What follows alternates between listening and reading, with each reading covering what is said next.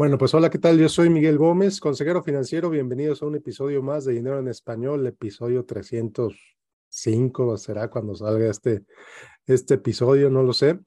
Y estoy muy contento de, traer eh, nuevamente a Aarón Benítez. Aarón Benítez, eh, pues ahorita les va a presentarse, quién sabe en qué anda en estos mundos en este momento. Eh, no quiero arruinar su presentación, es mejor que él se presente. Aarón, ¿cómo estás? Contento, Miguel, de platicar por acá contigo en Dinero en Español. Me gusta mucho el, nombre de tu, de tu, podcast porque es simple y elegante, es muy, creo que es, muy claro, ¿no? En todo, en el tema y en la audiencia. Entonces, eh, eso, eso, eso me gusta.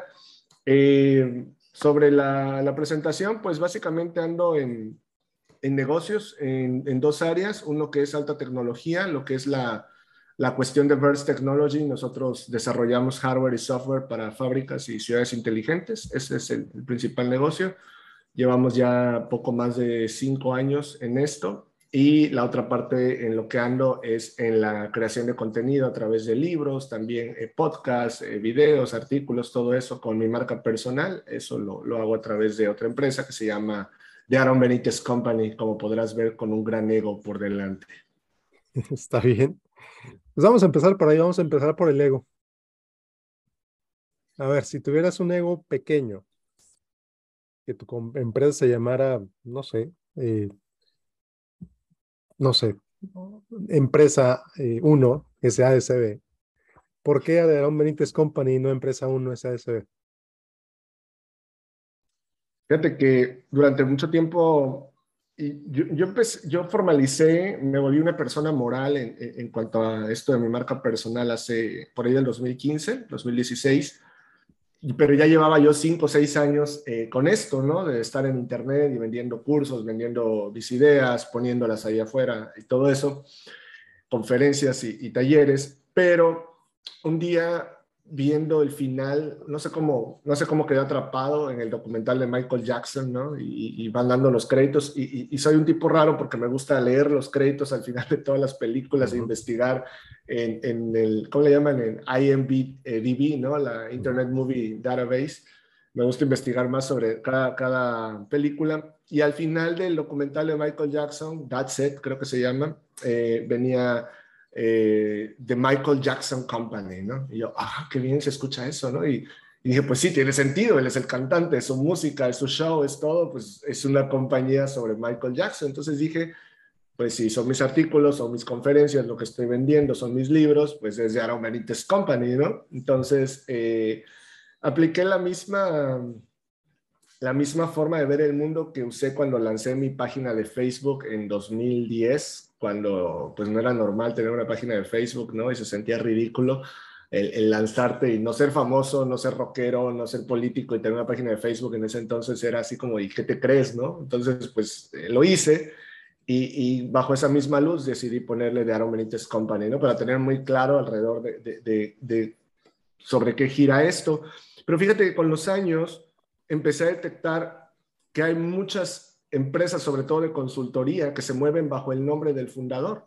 Y no es que el fundador tenga que hacer todas las cosas, o sea, o, los apellidos, ¿no? Tú lo sabes, es, muy común luego eso en, ciertos mundos legales, eh, financieros también, ¿no? Eh, esta consultoría PricewaterhouseCoopers, ¿no? PwC, PwC, o sea, es, son los apellidos de los fundadores, ¿no? Y si nada más hubiese sido uno de ellos, pues le habrían puesto eh, John Waterhouse o, whatever, ¿no? El, nombre que, hubiese sido del, del fundador. Entonces, muchas veces es, miedo a exponernos, muchas veces es eh, más que nada una cuestión de no sentir esa vulnerabilidad y, yo siempre me estoy esforzando en, ser vulnerable porque he entendido o creo que ahí es donde están luego las oportunidades. Entonces, por eso el, ridículo nombre de, Aaron Benítez Company que, que trae mi empresa de marca personal.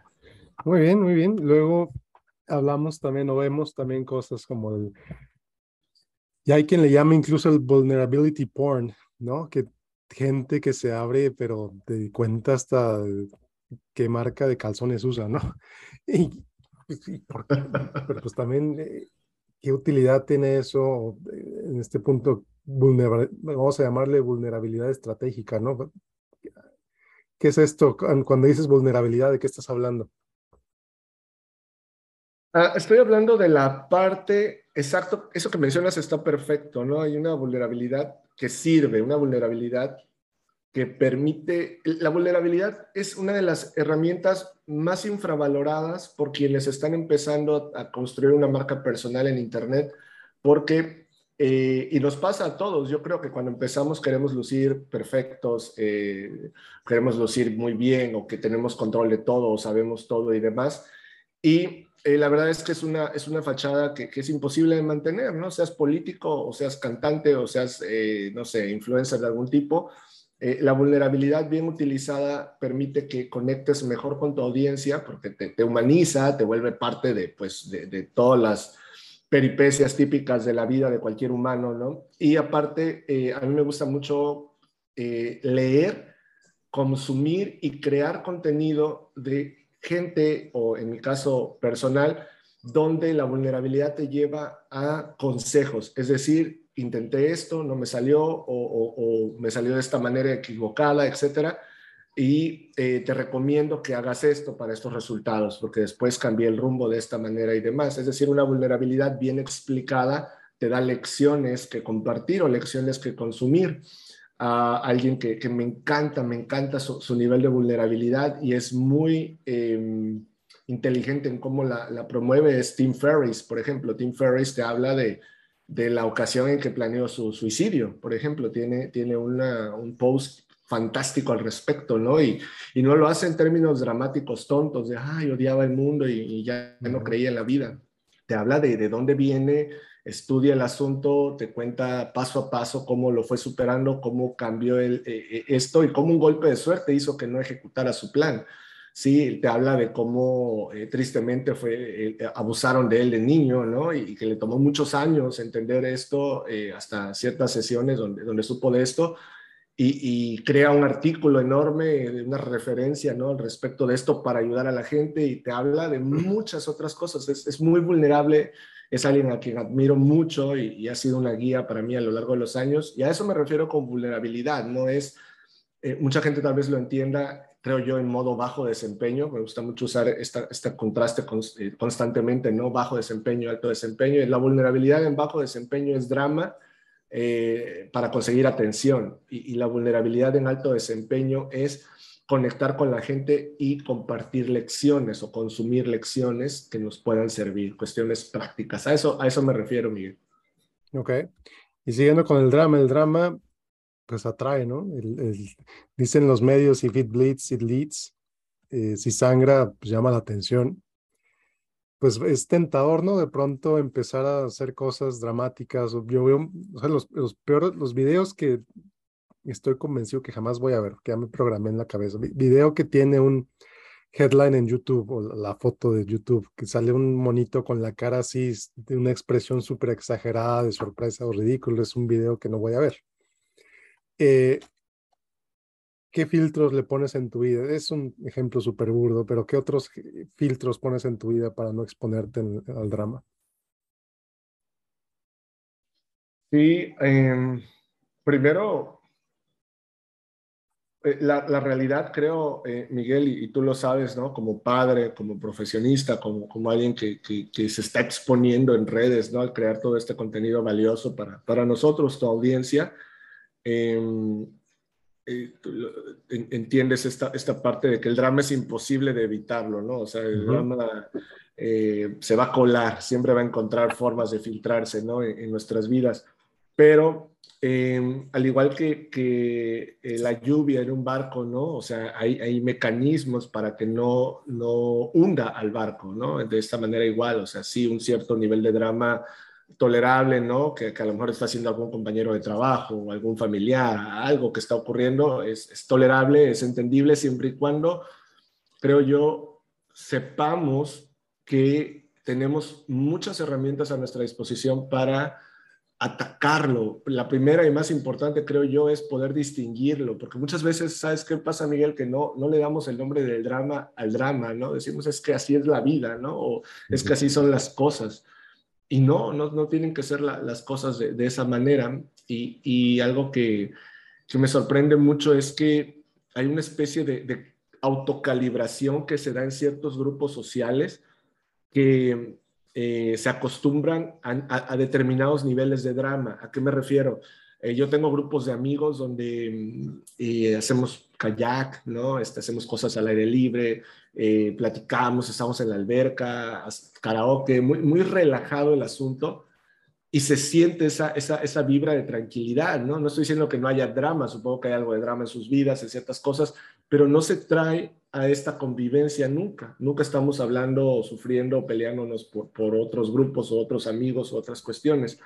Y hay otros grupos en los que también convivo donde sí se siente eso, ¿no? Entonces, eh, hay, hay, como una especie de vibración que luego em, eh, está muy latente y que si uno no la detecta o no le pone uno atención a ella, eh, sin querer te, absorbe, ¿no? Y hay grupos altamente dramáticos, a lo mejor en nuestro vecindario, ¿no? En nuestra comunidad cercana, en nuestra familia. Y como no le ponemos atención a eso y lo vemos normal o, simplemente conectamos sin hacer un análisis, pues nos quedamos atrapados, nos hundimos en ese, en ese océano de drama y, y, empezamos a ver normal y empezamos a actuar de esa manera. Yo me acuerdo la primera vez que, que, que noto esto en mi vida, es cuando estoy empezando mi primer trabajo formal como maestro de inglés. Y yo llego con toda la actitud y a mí me dijeron tienes que hacer esto y aquello y el otro y, lo empiezo a hacer. Pero mi forma de ver el mundo, eso no lo detecté en el momento, quisiera decirles que tuve la sabiduría y la, sagacidad para en el momento detectarlo, me tomó años, pero lo detecté. Pero de repente al convivir con muchos de los maestros de, ese instituto eh, en las horas libres, ¿no? en el salón de maestros, empiezo a absorber un, drama de todos ellos, ¿no? De sus vidas, de sus frustraciones, de cómo quejarnos, de que si el maestro, que si la paga, que si los alumnos, que si el trabajo, que si el político tal. Y entonces me empiezo, empiezo yo a hablar de esa manera y empiezo a ver lo natural, ¿sí? Y esa es la primera vez en mi vida que me doy cuenta que, estoy absorbiendo un drama que es, muy raro que un drama te convenga, no sé, no, no me cierro a la idea, pero, pero ese pues no me convenía, ¿no? Y no me iba a poner en una posición que, que, yo quería. Y a lo que voy es que nos dejamos ir y pensamos que pues yo estoy en esta comunidad, en este grupo y así es, y así tengo que hacerlo y no. Entonces, eh, tal vez le estoy dando muchas vueltas a, tu pregunta, pero eh, esto del drama yo creo que, que, tiene mucho que ver con nuestra capacidad de, eh, digámoslo así, direccionar nuestra vida, ¿ok? Porque es muy adictivo, como dices, el ejemplo que pones, ¿no? Eh, es lo que más vende, el chisme, el drama, todo eso es, es, delicioso, ¿no? Nos genera un placer increíble, pero al final, pues es como el azúcar, ¿no? Eh, sí, es muy rica y lo que quieras, pero pues no es algo que, que, honestamente eh, nos convenga y tal vez no podemos desaparecerla totalmente de nuestra vida, pero sí podemos tenerla en niveles bastante administrables eh, niveles en los que no, podamos, no nos afecte realmente, ¿no? Entonces, va por ahí, es, es, una, yo le llamo cero drama a esta filosofía interna, ¿no? Trato de tener cero drama, es imposible, tengo niños en casa, convivo con mucha gente, sí, es, la vida es así, pero, pero sí tenerla a, flote, ¿no? Y se combate con, con, ecuanimidad, se combate con, creo yo, estoicismo, con estas herramientas de, de tener una una mentalidad genial. Ayer, antier, compartía un, un, tweet, ponía yo, eh, escribí algo sobre, decía, mentalidad genial, ejecución genial, vida genial.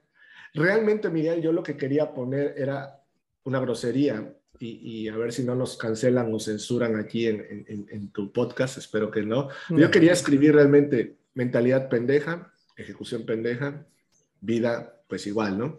Entonces, es muy duro, es muy feo, yo sé, ¿no? Y, la intención no es eh, agregarle groserías a la vida o poner cosas em, que, depriman a la gente, ¿no? Entonces, siempre busco cuando algo negativo viene a mí, que quiero exponerlo, encontrarle el lado eh, optimista y el lado de proactivo. Entonces cambié el tweet, ¿no? Y lo puse así.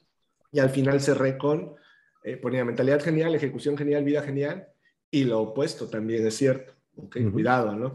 Entonces, eh, de alguna manera, eh, eh, creo mucho en eso. Si nuestra mentalidad está llena de dramas, donde todo está en nuestra contra, o tal político es el que nos, nos hace sentir bien o mal en el día, dependiendo lo que diga o haga, o nuestro compañero de trabajo, jefe, amigo, esposa, pareja, compañeros, etcétera, pues entonces no es una mentalidad genial, porque pues no es nuestra para empezar, ¿no? Está siendo moldeada todo el tiempo por los demás. Por ahí va el asunto del drama. Ok, muy bien. Algo que mencionaste que quiero que, quede bien claro la audiencia es el, tema de la normalidad. El, ambiente en el que te mueves, el, ambiente en lo que X es normal, eventualmente X va a ser normal para ti. Si es el sobrepeso, si es la falta de ejercicio, si es la comida basura, si es la comida sana, si es el ejercicio tres horas al día, si es hablar bien de la gente, si es hablar mal de la gente, si es hacerte de izquierda, hacerte de, derecha, el, el ambiente te influye. Eh, ¿Hasta qué punto eres un resultado del ambiente y un resultado de tus decisiones propias? Oh, es salir es una pregunta filosófica para... No, y es que salir de la burbuja, o sea, yo recuerdo que en, algún episodio que, platicábamos tú y yo, ¿no? Eh, todavía estabas en México, si mal no recuerdo, comentabas eh, cómo, cómo, cómo, veías las cosas cuando estabas eh, eh, en tu primer trabajo, ¿no? Recién egresado del, del TEC, y, cómo, cómo has evolucionado, ¿no? A lo largo de, de estos años.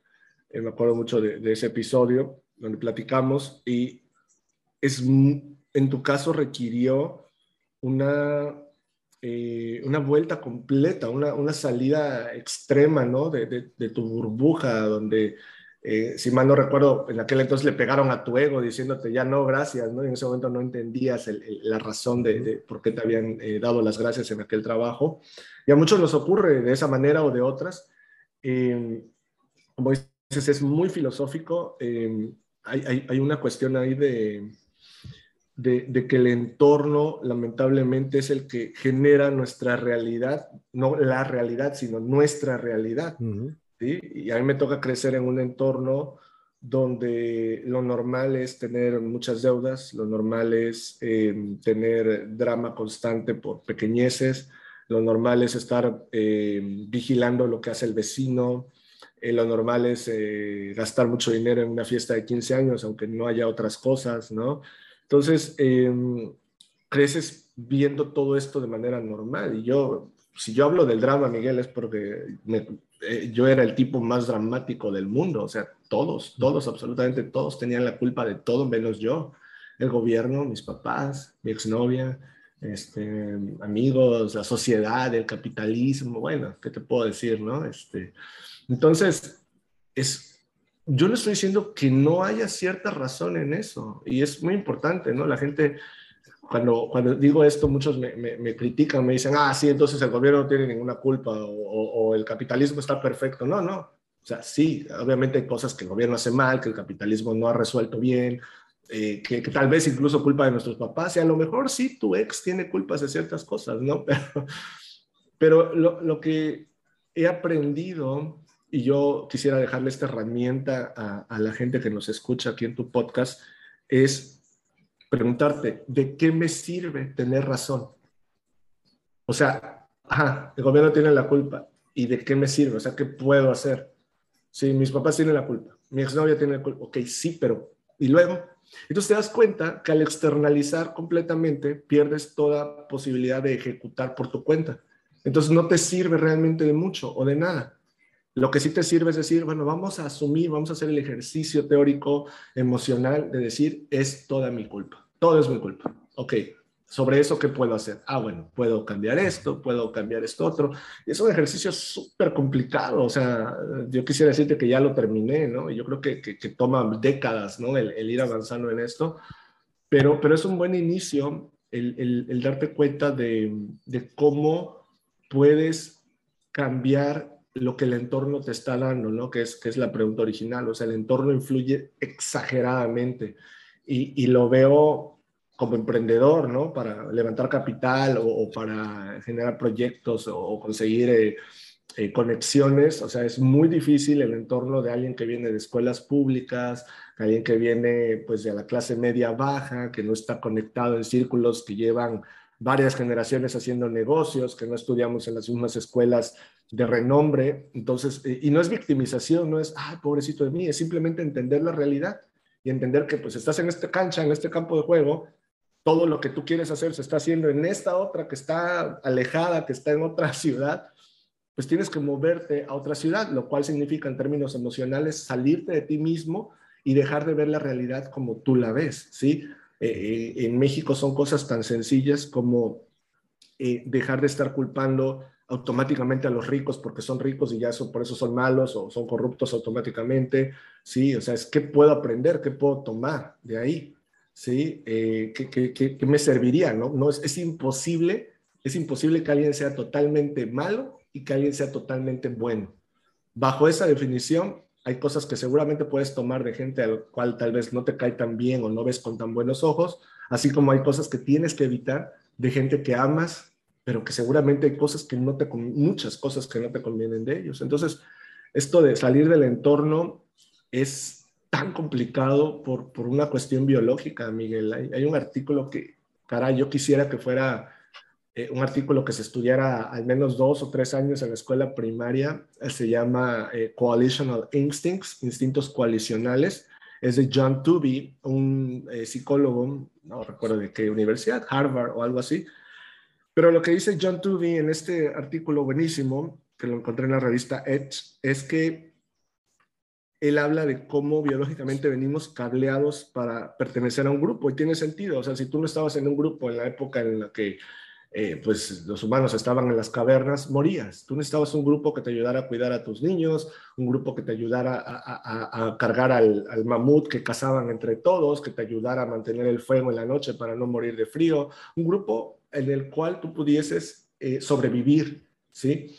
Y eso durante miles y miles y miles y miles de años, pues se vuelve parte de nuestro cableado estructural cultural ¿no? de, todos los humanos. Entonces, cuando pertenecemos a un grupo, sea religioso, político, deportivo, empresarial, el que sea, toda nuestra biología lo que hace es ponernos al servicio de ese grupo y empezamos a ser irracionales, ¿sí? Porque defendemos al grupo por sobre todas las cosas en lugar de ver qué es lo que tiene bien este grupo y qué es lo que no.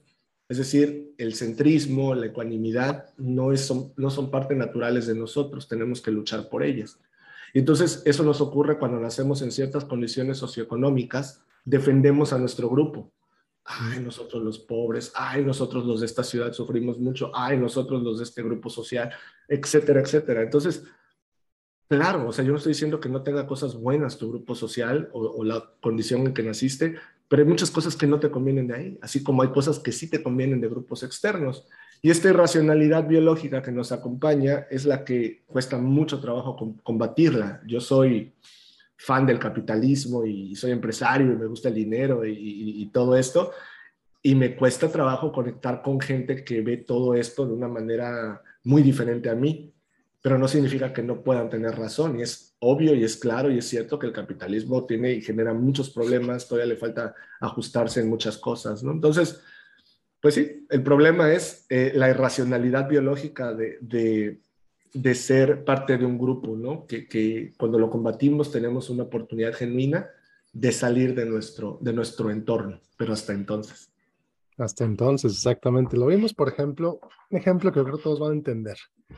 Todos, yo creo que todos los que están viendo, todos los que están oyendo esto seguramente ya vieron El Rey León.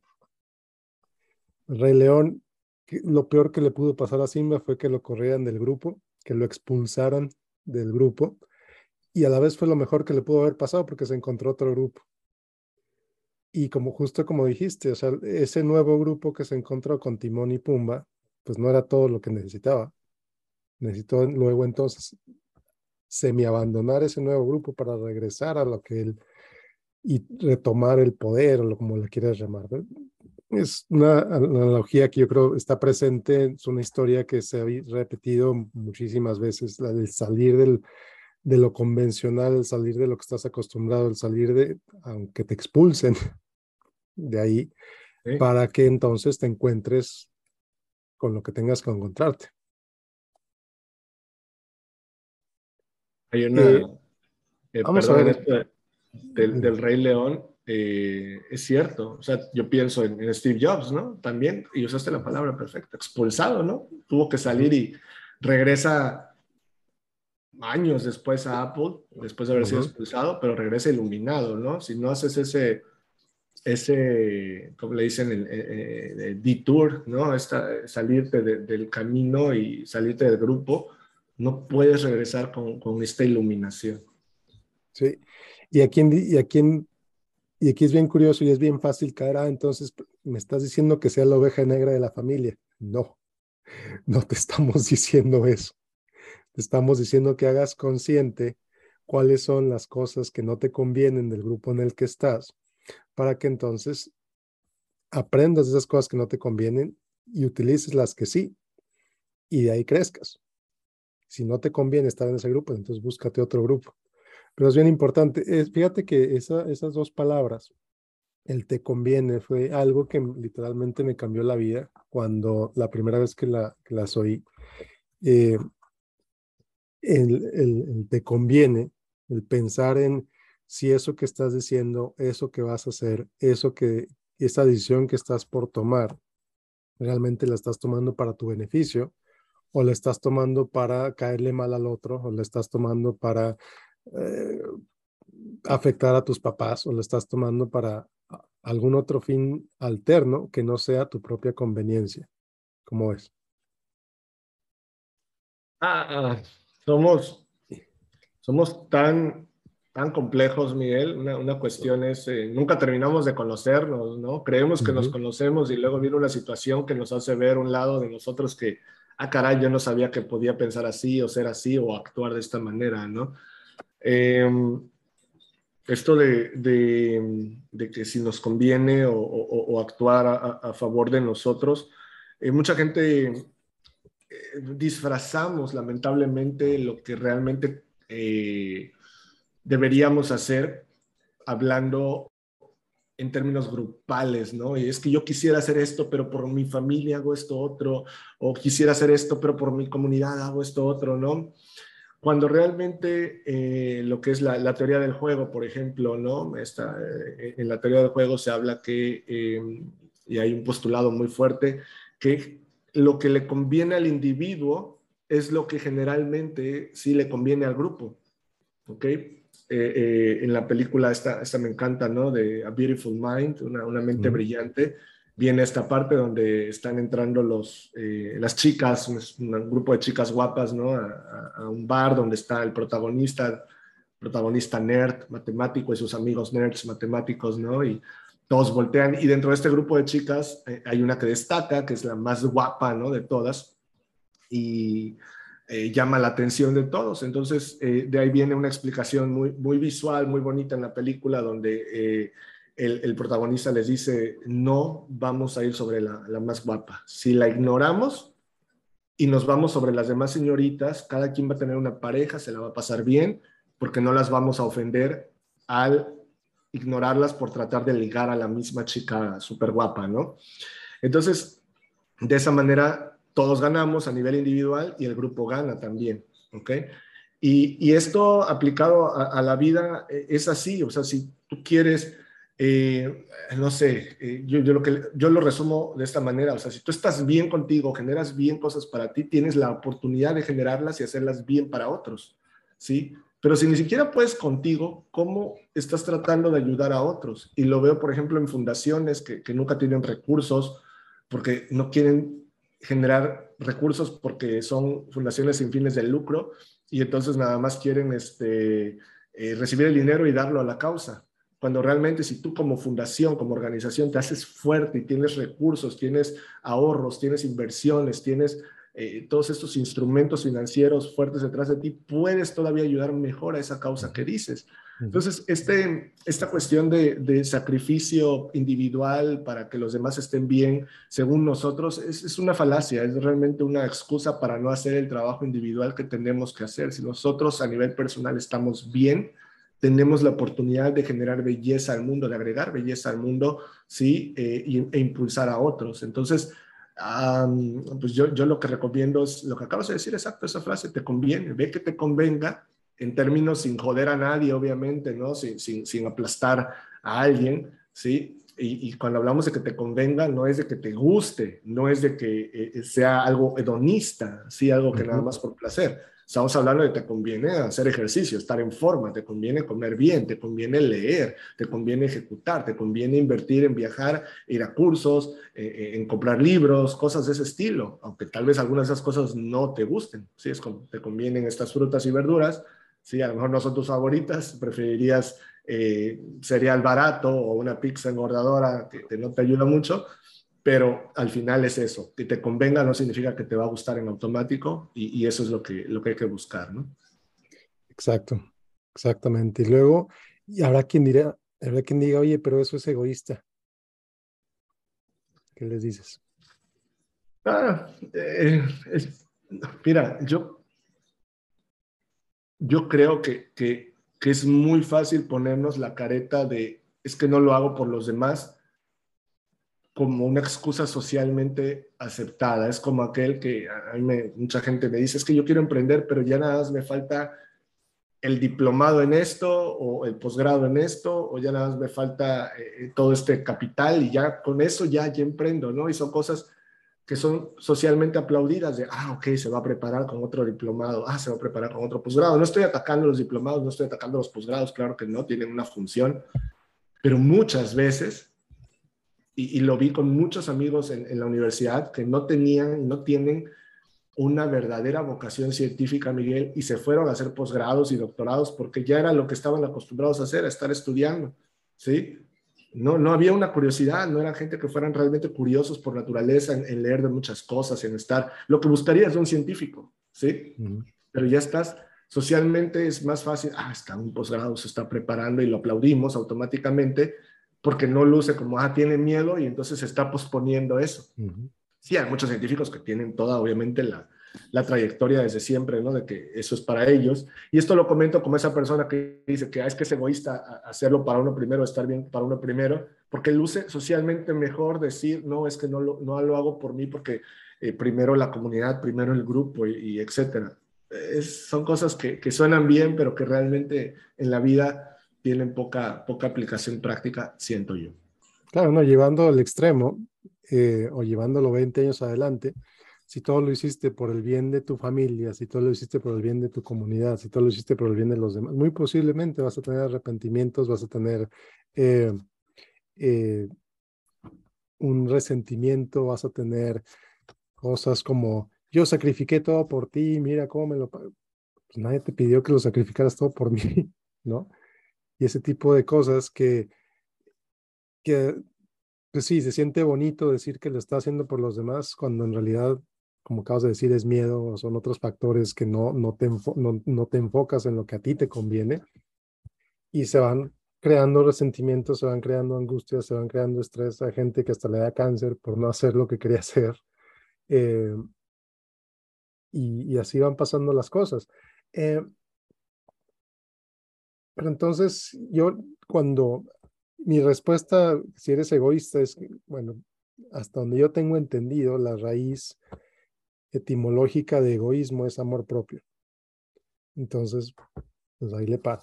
No sé si sea cierto o no, alguna vez lo leí, no lo he verificado, pero la, la versión más pura del egoísmo es el amor propio, que se ha bastardizado, se ha ridiculizado, se ha, se ha convertido en un insulto pues eso ya es otro tema, pero originalmente el ser egoísta era amarse a uno mismo. Ah, está deliciosa esa, esa, ese concepto, esa definición, ¿no? Amor propio. Sí, claro. O sea, y tal vez sí, porque tiene que ver con ego, ¿no? Entonces, eh, viene bien esa parte. Y esto del ego no es algo malo por sí mismo, o sea, se necesita ego para pues, poder avanzar en muchas cosas, ¿no? Este, y crear ciertas cosas, creértelo. Pero fíjate que el problema es algo que, que, se llama virtue signaling, ¿no? En ah, inglés, este señalamiento de, de virtud. Es el, mira, eh, yo, yo, no vengo aquí a atacar la religión en la iglesia. Eh, yo sé que, que, cumplen una función, cumplen obviamente muchas cosas eh, buenas, ¿no? en nuestras comunidades.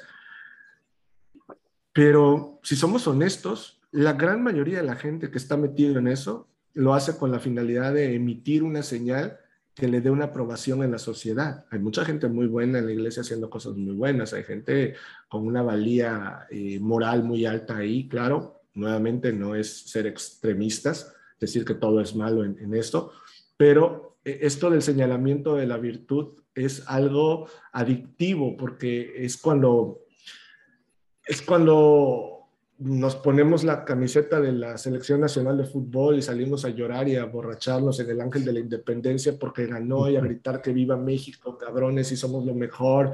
Y, eso, o sea, eso no eres patriota, no estás construyendo nada, no estás haciendo nada positivo, es una tontería, pero te hace sentir bien y hace que otros digan, wow, este, esta persona ama su país, ¿no? Entonces, em, igual con esto de, de ir a la iglesia, ¿no? O sea, cuántas malas personas no conocemos que van a la iglesia cada domingo religiosamente, ¿sí? Y, realmente solo es emitir una señal eh, este es mi, grupo, yo pertenezco a esto, yo defiendo esto, pero no ejecuto las cosas buenas que me está proponiendo este grupo, ¿no? Entonces, em, eh, el, señalamiento de virtud eh, hace que ataquemos automáticamente conceptos como, como el ego, como el egoísmo que mencionas, ¿no? Y ese es un, un gran problema yo veo esto en, Twitter todo el tiempo, ¿no? Con, muchos emprendedores que, este, y con VCs, ¿no? El otro día hablábamos tú y yo de manera privada sobre los, los venture capitalists, ¿no? Estos, eh, pues personas, ¿no? Capitalistas que ponen eso, capital de riesgo, y, y que es pura, la mayoría, no todos, ¿verdad? Pero sí es puro eh, mírenme, ¿no? Que, que, estoy apoyando el ecosistema emprendedor. O sea, ahí está un vocabulario para emitir virtud en, línea, ¿no? Apoyando el ecosistema emprendedor, siendo innovador, no sé cuántas cosas ahí, cuando en realidad están haciendo otra app, una copia de otra app y se están yendo al mismo terreno que todos se van, porque ahí es donde todos están haciendo dinero o intentando hacer dinero fácil, etcétera, etcétera, ¿no? Entonces, ah, al final del día, eh, regreso al punto de si estás bien contigo, logras tener mayor impacto para que otros estén bien, ¿sí? Eh, ¿Por qué? Porque a través de tu ejemplo, a través de, me voy a poner incluso metafísico, si me lo permites, ¿no? A través de la energía, la vibra que emites, haces que otros eh, conecten con eso, ¿no? Armonía, tranquilidad, ecuanimidad, eh, ser, ser centralista en lugar de extremo, ¿no? Cosas así. Creo que, que se necesita más de eso en el mundo. Exactamente. Y es lo que, lo que tendemos a consumir, lo que tendemos, de lo que tendemos a hablar, es nuestro normal, ¿no? Se convierte en nuestro normal, el ser así, el ser optimista, el ser centrista, el, no eh, irte al, al drama, en, en, pues hacer lo tuyo, en enfocarte en lo que te conviene. Da la impresión que es lo que parte de tu misión, ¿no? Con la, con, a través de tus cursos, a través de tu contenido y todo esto, pues hacer hacer más gente así, que más gente convierta en esto su normal. Em, ¿Te ha sido hay difícil? Una, hay una... Sí, claro, mira, yo estoy en ingeniería electrónica, a mí me gusta mucho ver las cosas en términos de, tecnología, en términos de sistemas, ¿no? Y, y en software hay algo que se llaman APIs, que son estos pedazos de software que se ponen en medio entre dos sistemas para que puedan platicar o conectarse o, recibir eh, datos de uno al otro, ¿no? Eh, considéralo así como que la API es ese amigo que te conecta, que conecta a dos amigos que no se conocen y que de otra manera jamás se conectarían, ¿no? Entonces yo me veo en mi trabajo, lo que hago por, lado, por el lado de mi marca personal, por el lado de, mi contenido, mis libros, eh, mis conferencias y workshops, es ser una API de lo que es posible y la realidad en la que te encuentras. ¿Por qué? Porque eh, yo crezco en, un vecindario, pues, clase media baja, tendiendo a muy baja, ¿sí? Este, y, y, la realidad es muy diferente conforme, pues, afortunadamente la he podido ir viviendo. Pero cuando estás allá abajo, nadie te la explica, nadie te la presenta de una manera alcanzable, nadie te la presenta de una manera siquiera em, deseable, ¿sí? Eh, eh, eh, y no es que esté mal tener un empleo para nada, o sea, es fantástico cuando te gusta, cuando te satisface, pero no es el caso de mucha gente, ¿sí?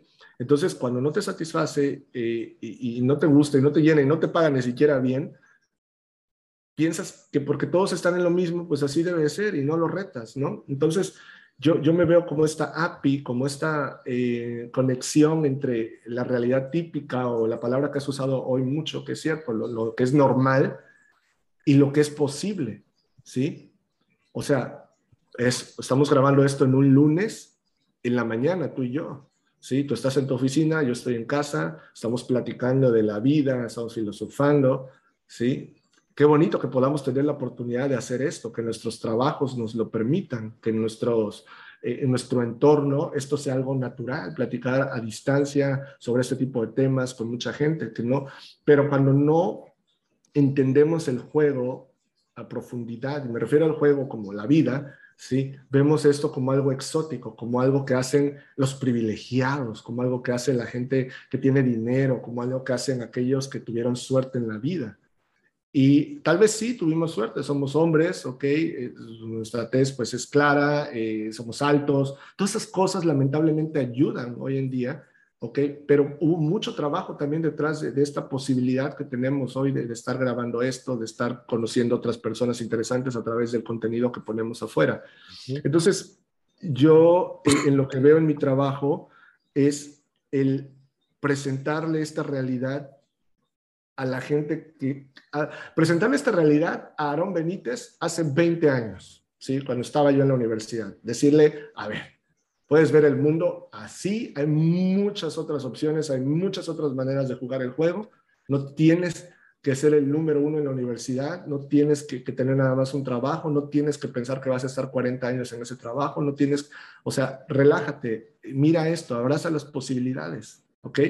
Eso es lo que yo trato de compartirle a la, gente eh, a través de decirles, bueno, esto me enteré gracias a un libro, esto lo ejecuté gracias a esta conversación, esto fui porque tal persona me, invitó etcétera. Entonces, creo que lo que estás haciendo con tu podcast es parte de eso, es poner en la, en la, en la gente, en nosotros, tu, audiencia, muchas ideas, muchas, eh, muchos escenarios que luego no consideramos posibles, ¿no? Yo te decía de manera privada sobre tu entrevista con Salvador hace algún tiempo, aquí en tu podcast, ¿no? Que, que a mí me encantó porque pues es, un señor, ¿no? Que, que, que, ha corrido maratones y que en algún punto de tu podcast menciona cuando tuvieron que operarle la rodilla y lo menciona como por 20 segundos y continúa, o sea, no hace un gran drama de eso, realmente hace un resumen muy breve, es increíble de, ah, sí, por cierto, me tuvieron que operar la rodilla y estuve varios meses en rehabilitación como cualquier cosa, cuando no lo es, cuando muchos eh, eso nos descarrilaría y haríamos un gran drama al respecto. Y él dice, no, y he seguido corriendo maratones,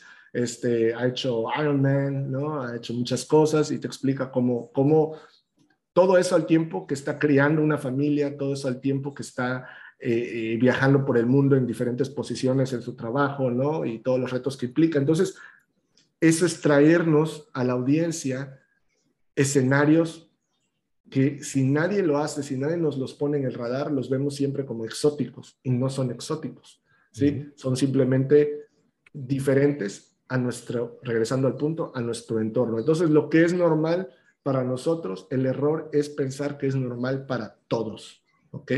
Sí, no, no es así. Exacto, me encanta esto que dices porque es, lo, es la, la manera... Tú prendes los medios ahorita, incluso Netflix. Eh, antes decían Televisa idiotiza y pues ya estoy, no estoy tan convencido que es culpa de Televisa, sino lo que la gente decide ver. Eh, ves el top 10 de Netflix en, México, el top 10 de Spotify en México, en Estados Unidos. o sea, tienes acceso a la mayor cantidad de entretenimiento en la historia de la humanidad. Y resulta que el top 10 de Netflix en México es Betty la Fea una novela que salió hace 20 años, que es bastante, pero bueno. Eh, y luego ves también la cantidad de contenido en el que se ensalza al, crimen, a los criminales y todo eso, y le están abriendo la mente a la juventud, a decirle, oye, mira, pues, pues sí, es arriesgado, a lo mejor te matan en un año, pero pues ve cómo puedes vivir. Pues se ve interesante, ¿no? Eh, y cuánta gente está eh, mostrando un lado contrario, como, oye, pues mira, si eres empresario, si eres honesto, si haces bien las cosas, puedes hacer esto, puedes hacer esto, puedes, puedes tener una larga vida, te va a costar trabajo, no va a ser fácil. Eh, y pues ver ese contraste de información, ese contraste de mundos, tanta gente que está normalizando la violencia, normalizando todo ese tipo de cosas, cuando lo que se debería normalizar es el trabajo, el, crecimiento, el desarrollo personal, la honestidad, los valores, etcétera, etcétera. ¿Cómo, cómo, qué piensas tú al respecto? Fíjate que ah, aquí hay una, una, cuestión, ahorita lo, lo, estaba notando en lo que hablabas, ¿no? De, ok, eh, tú y yo entendemos y le estamos diciendo a la gente, ¿no? Lo que, lo que no les conviene, ¿no? es, es, es, muy adictivo. Lo, lo, lo, aquello que es fácil para que podamos acceder a, a eso, raramente nos conviene. O sea, esa es como que la regla, ¿no? Si es muy fácil que podamos hacerlo o es muy fácil que podamos acceder a ello, raramente nos conviene. ¿Por qué? Porque automáticamente, por definición, todo el mundo puede acceder también a eso o hacer eso mismo. Por lo tanto, no hay ninguna ventaja competitiva, ¿sí? Y aquí voy a hablar concretamente, por ejemplo, eh, de, em, lo que se llaman multiplicadores de fuerza, que son estos, estas personas o estos recursos o estas situaciones que te elevan con muy poco esfuerzo, pero te elevan muchísimo. Esto, este, este podcast, es un, es un esfuerzo tuyo y mío, este episodio durante una hora, hora y media, el tiempo que tome, y eh, lo hacemos una sola vez, pero queda para miles y miles y miles y miles de repeticiones, que son miles y miles y miles de conversaciones en los siguientes 10, 15, 20, 30, 40 años, cuando incluso ya no estemos tú y yo aquí, esto queda. Por un trabajo de una sola ocasión. Esto es un multiplicador de fuerza que nos ayuda ya sea a, vender algún curso tuyo o mío, nos ayuda como agente de ventas para algún libro que vayas a sacar, algún libro que tenga yo, para invitarnos a dar alguna conferencia o para invitarnos a otro podcast, a otra entrevista, etcétera. Es decir, esto tiene muchas funciones, ¿sí? que de alguna manera eh, la gente no, no, no, suele ver todas las dimensiones que un esfuerzo inteligente te puede dar. ¿sí? Entonces, todas estas dimensiones de crear un podcast en una sola ocasión se ve como algo exótico. ¿Cuántas personas hacen podcast? Yo siempre le digo a la gente, si tú crees que algo que tú consumes mucho está muy saturado, estás mal. Haz una lista mental de 100 personas que conoces de frente, que has visto en los últimos 12 meses, 6, y de esas 100 personas, ¿cuántas están haciendo un podcast? ¿Cuántas, están, cuántas tienen una wallet de, cripto, por ejemplo? ¿Cuántas están eh, usando realidad virtual? Vas a ver que casi nadie, prácticamente nadie está haciendo estas cosas. Pero como tú lees eso, como tú ves eso, como a ti te encanta, piensas que ya, ya está saturado, que ya todo el mundo lo está haciendo. Entonces, a lo que voy con esto es que hay que eh, entrenar en multiplicadores de fuerza que nos hagan obtener resultados geniales potencialmente. La escuela no es un multiplicador de fuerza, la escuela es una, un posicionamiento promedio. Hay que ir, sí, claro, es importante porque si no, la, escuela te da una espada y un escudo. Egresas y todos tienen la misma espada y el mismo escudo. Algunos sabrán usarlo mejor que otros, definitivo, sí, claro, pero todos salimos igual. Lo que tú quieres es tener un tanque o tener un avión, un jet, ¿sí? o, una bomba atómica. Tú quieres, si vas a ir a la batalla, tú quieres tener una, un arma superior que con poco esfuerzo te dé un gran resultado. Digo, estoy haciendo ejemplo, un ejemplo bélico, tal vez feo, ¿no? Pero lo que intento decir es que no, no retamos lo que nos dicen y pensamos que estamos obteniendo multiplicadores de fuerza con muchas cosas que apenas nos están dando un resultado promedio, como es nuevamente la escuela. Punto. ¿Ok? Entonces, ¿cómo entrenar? ¿Cómo, cómo ponernos en una posición de generar esta, esta multiplicación de fuerza en nuestra vida? Primero, con cosas muy sencillas como escuchar versus leer. Ahorita nos están escuchando aquí, genial, muchas gracias. Probablemente van en su auto o están haciendo ejercicio o están cocinando o eh, no sé qué otra cosa puedan estar haciendo, pero están en un modo eh, pasivo escuchando esto mientras están ejecutando otra cuestión. ¿Ok? Está bien, lo agradecemos, pero lo que más, más les conviene, aparte de escuchar eh, el podcast de, Miguel, obviamente, y este, esta conversación, lo que más, más les conviene es leer leer las ideas que Miguel está poniendo en sus artículos, que yo estoy poniendo en mis artículos, que están disponibles gratuitamente, ¿sí? leernos. ¿Por qué? Porque al leer nos pasamos a un modo activo, tenemos que poner atención, tenemos que pelearnos con palabras, con conceptos. Entonces, poca gente lee. Mucha gente compra libros, pero poca gente realmente lee. Y cuando nosotros leemos, empezamos a entrenarnos, ¿ok? En este cambio de la realidad que queremos. ¿Por qué? Porque estamos ya diciendo, yo voy a agregarme un multiplicador de fuerza en mi vida que pocos tienen. ¿Por qué? Porque ah, si te das cuenta, ah, en los círculos en que nos movemos, Miguel, es muy común hablar de, ciertos títulos de libros, de ciertos autores, ¿sí? Y, nadie se sorprende, pero hay círculos donde no, donde nadie va jamás a mencionar un libro o un autor y si alguien lo hace, se va a ver como algo raro, ¿sí? Entonces, un, gran multiplicador de fuerza es leer buenos artículos, buenos libros, porque te da acceso a la mente de las personas que ejecutaron esas ideas. Y entonces, básicamente es como que te estás instalando un poco de esas apps, esas habilidades que ellos tienen, ¿no? Eh, ese es un gran multiplicador de fuerza, leer, ¿sí? El otro multiplicador de fuerza es hacer.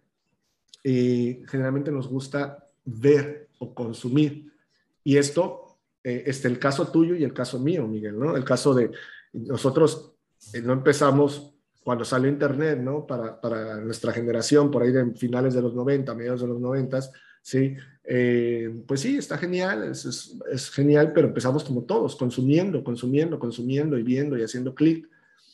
Cuando decidimos que esto nos conviene para nuestra vida personal y profesional, cambiamos la ecuación y dejamos de consumir, que es lo que yo llamo ver, ¿sí?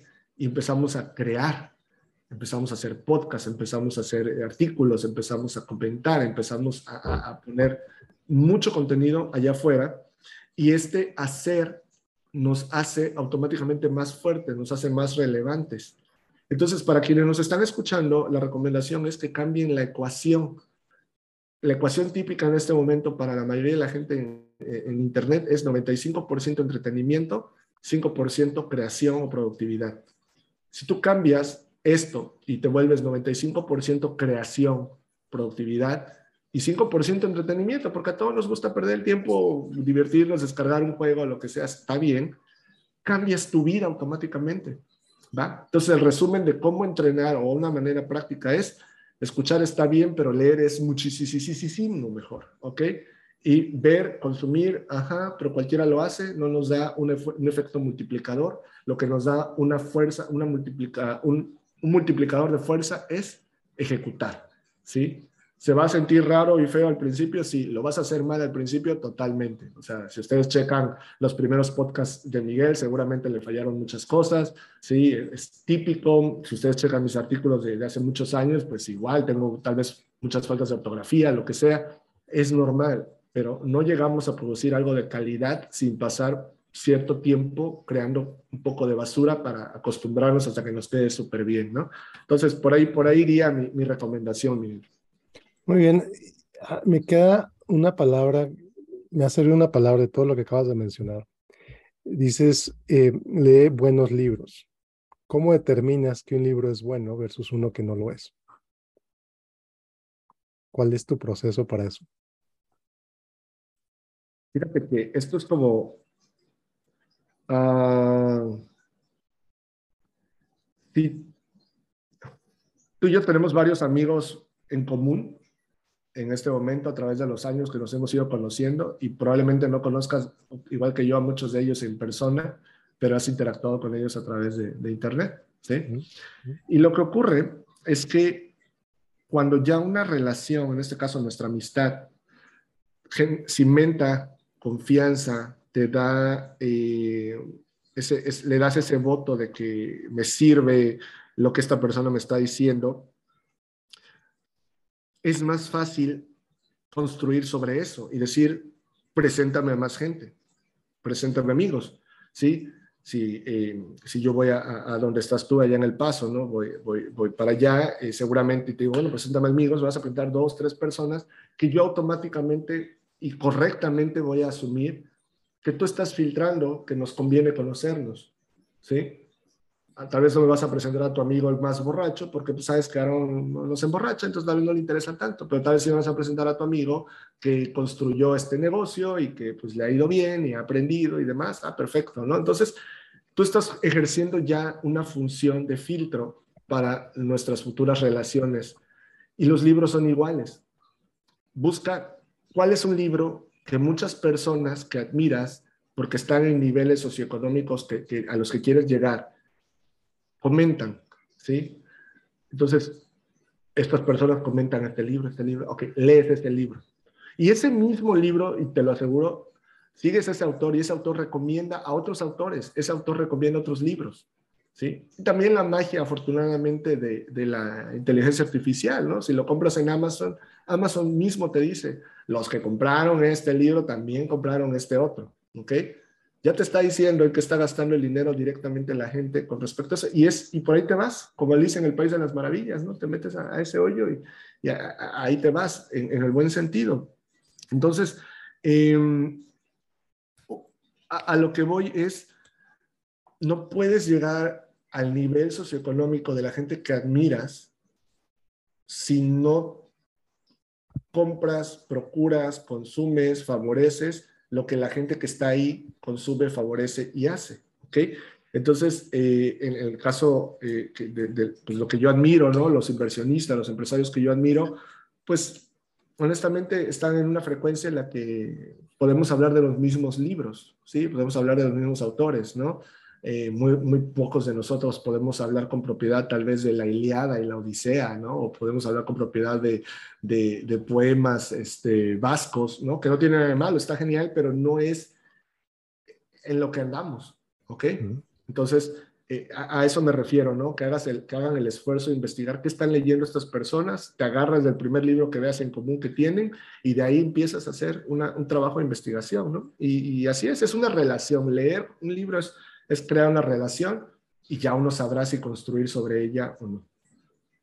Claro, y aquí con toda claridad, Aaron te lo acaba de decir, eh, consume lo que ellos consumen, lee lo que ellos leen, eh, actúa como ellos actúan, pero y otra vez, bien claro, te lo digo a ti por si no te quedó claro a ti, querido escucha, no es cómprate el Mercedes, no es cómprate la ropa cara, no es ese nivel de imitación barato, imitación, bueno, que son muy caros, imitación vacío, imitación de bajo nivel. Eh, si tú revisas los compradores de Mercedes-Benz, si tú revisas los mayores compradores de marcas de lujo, eh, tienden a ser gente de clase media que quiere parecer de clase alta. Y si tú revisas a la gente de clase alta, la gente de clase alta no consume ese tipo de productos. Te lo he dicho aquí en este podcast muchas veces, te lo repito otra vez, y Aaron no me va a dejar mentir, Aaron lo ha visto en sus círculos también. Eh, la gente que quiere parecer rica compra cosas que creen que los ricos compran eh, para verse ricos. Te lo hablé también en el episodio de, de, dinero como estatus. Tú, muchos que no son ricos quieren parecer ricos a través de sus compras. Y los ricos quieren parecer no ricos porque si quieren parecer ricos, pues tan solo en México son un imán para la delincuencia. Con toda claridad te lo digo. Para la delincuencia y para los impuestos. Muchas veces muy conectados, pero bueno. Sí, eh, los, los ricos que yo conozco, que son amigos, y lo que yo veo en esos niveles es que son muy codos y está bien. O sea, no están comprando por comprar tonterías, ¿no? Y, el que se llega a comprar un buen auto no lo compra como el resto de, de, las personas normales. O sea, lo compras tal vez a través de tu compañía y haces por ahí. Hay una ingeniería financiera para estas cosas, ¿no? Porque ya actúas de otra manera. No llegas a esos niveles gastando como gasta la gente normal, ¿sí? Entonces, totalmente de acuerdo. Eh, el problema es eso que mencionabas, ver la superficie como, como aquello. Y, nuevamente, tiene que ver con lo que comentaba hace rato. Si lo puedes, si puedes acceder fácilmente a ello o entenderlo fácilmente, ahí no está ni la lección ni el oro. El oro está en la profundidad, en lo que, en lo que los demás no están minando. ¿Ok?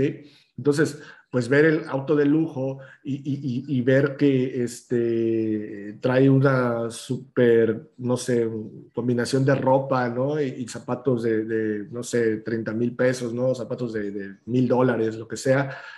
Ah, eso es fácil de ver. Y pues con el dinero, la tarjeta de crédito es fácil de acceder a ello. Sabes dónde lo venden, vas, lo compras y ya, pero realmente no ha habido avance, ¿ok? Es cómo llegó al punto donde poder comprar eso es irrelevante para, para su, su, capacidad eh, monetaria, ¿sí?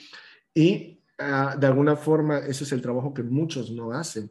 ¿Sí? Esa persona se movió así, construyó así, invirtió en esto, eh, dejó pasar esta oportunidad, se levantó de, este, de esta crisis, ¿no? Eh, soportó esto. Todo eso es lo que, lo que estamos invitándote a copiar, no, no la, parte superficial, eh, tampoco la parte pues sencilla, ¿no? Cuando haces un análisis sencillo, básico, simple, tus respuestas son básicas, sencillas, simples y por lo tanto son promedio y por lo tanto no te van a dar resultados espectaculares. Haz análisis más complejos de la gente que admiras.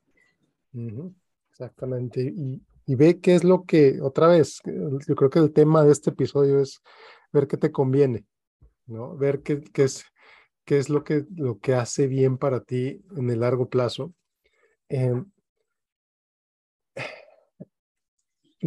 Hablando de lo que te hace bien en el largo plazo, ahora he visto últimamente, las últimas semanas, una cobertura mayor en, en, algunos medios, en Wall Street Journal y en otros, de cómo ahora la nueva, decían el nuevo,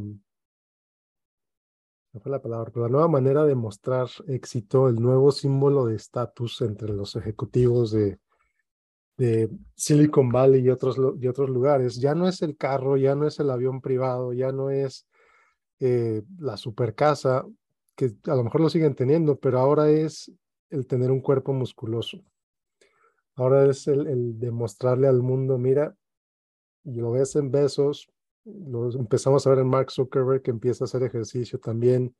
Otra vez Elon Musk que ha perdido cerca de 12 kilos de peso, que está enfocando también en estas cosas. ¿Qué, opinas de esto? Hay una... Eh, y, mira, eh, a los que nos están escuchando, están escuchando mi voz en este momento, soy el tipo más dramático y por eso hablaba del drama y me siento con derecho a hablar del drama porque lo conozco de ambos lados, como alguien que lo, que lo ejecutó mucho tiempo, lo defendía y se sentía víctima todo el tiempo y alguien que ahora lo analiza y trata de combatirlo. Y lo mismo con la flojera. Ah, estaba escuchando al tipo más flojo del mundo, o sea, alguien que, que odiaba el hacer ejercicio, evitaba por, por todas las formas posibles el, esforzarse, ¿no? El cansancio, este dolor que, que, ocurre naturalmente cuando ejecutas alguna actividad física. Y de unos años para acá que, que empecé a cambiar eso, ¿no? Corriendo, yendo al, al, gimnasio y todo eso. Y le he encontrado un, Cuando empiezas a ejecutar algo mucho tiempo y lo estás analizando, lo que realmente haces es llegar a un nivel filosófico del asunto. ¿Ok?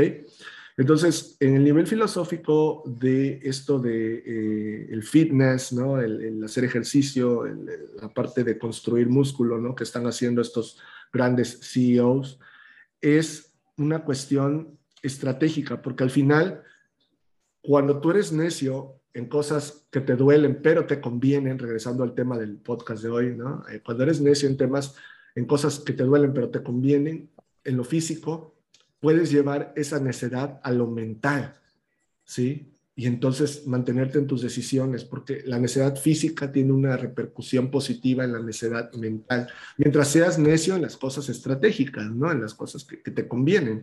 Entonces, eh, crear músculo, eh, tiene, tiene varios componentes. Yo veo, por ejemplo, al estar en el gimnasio, sí, voy y hago una rutina.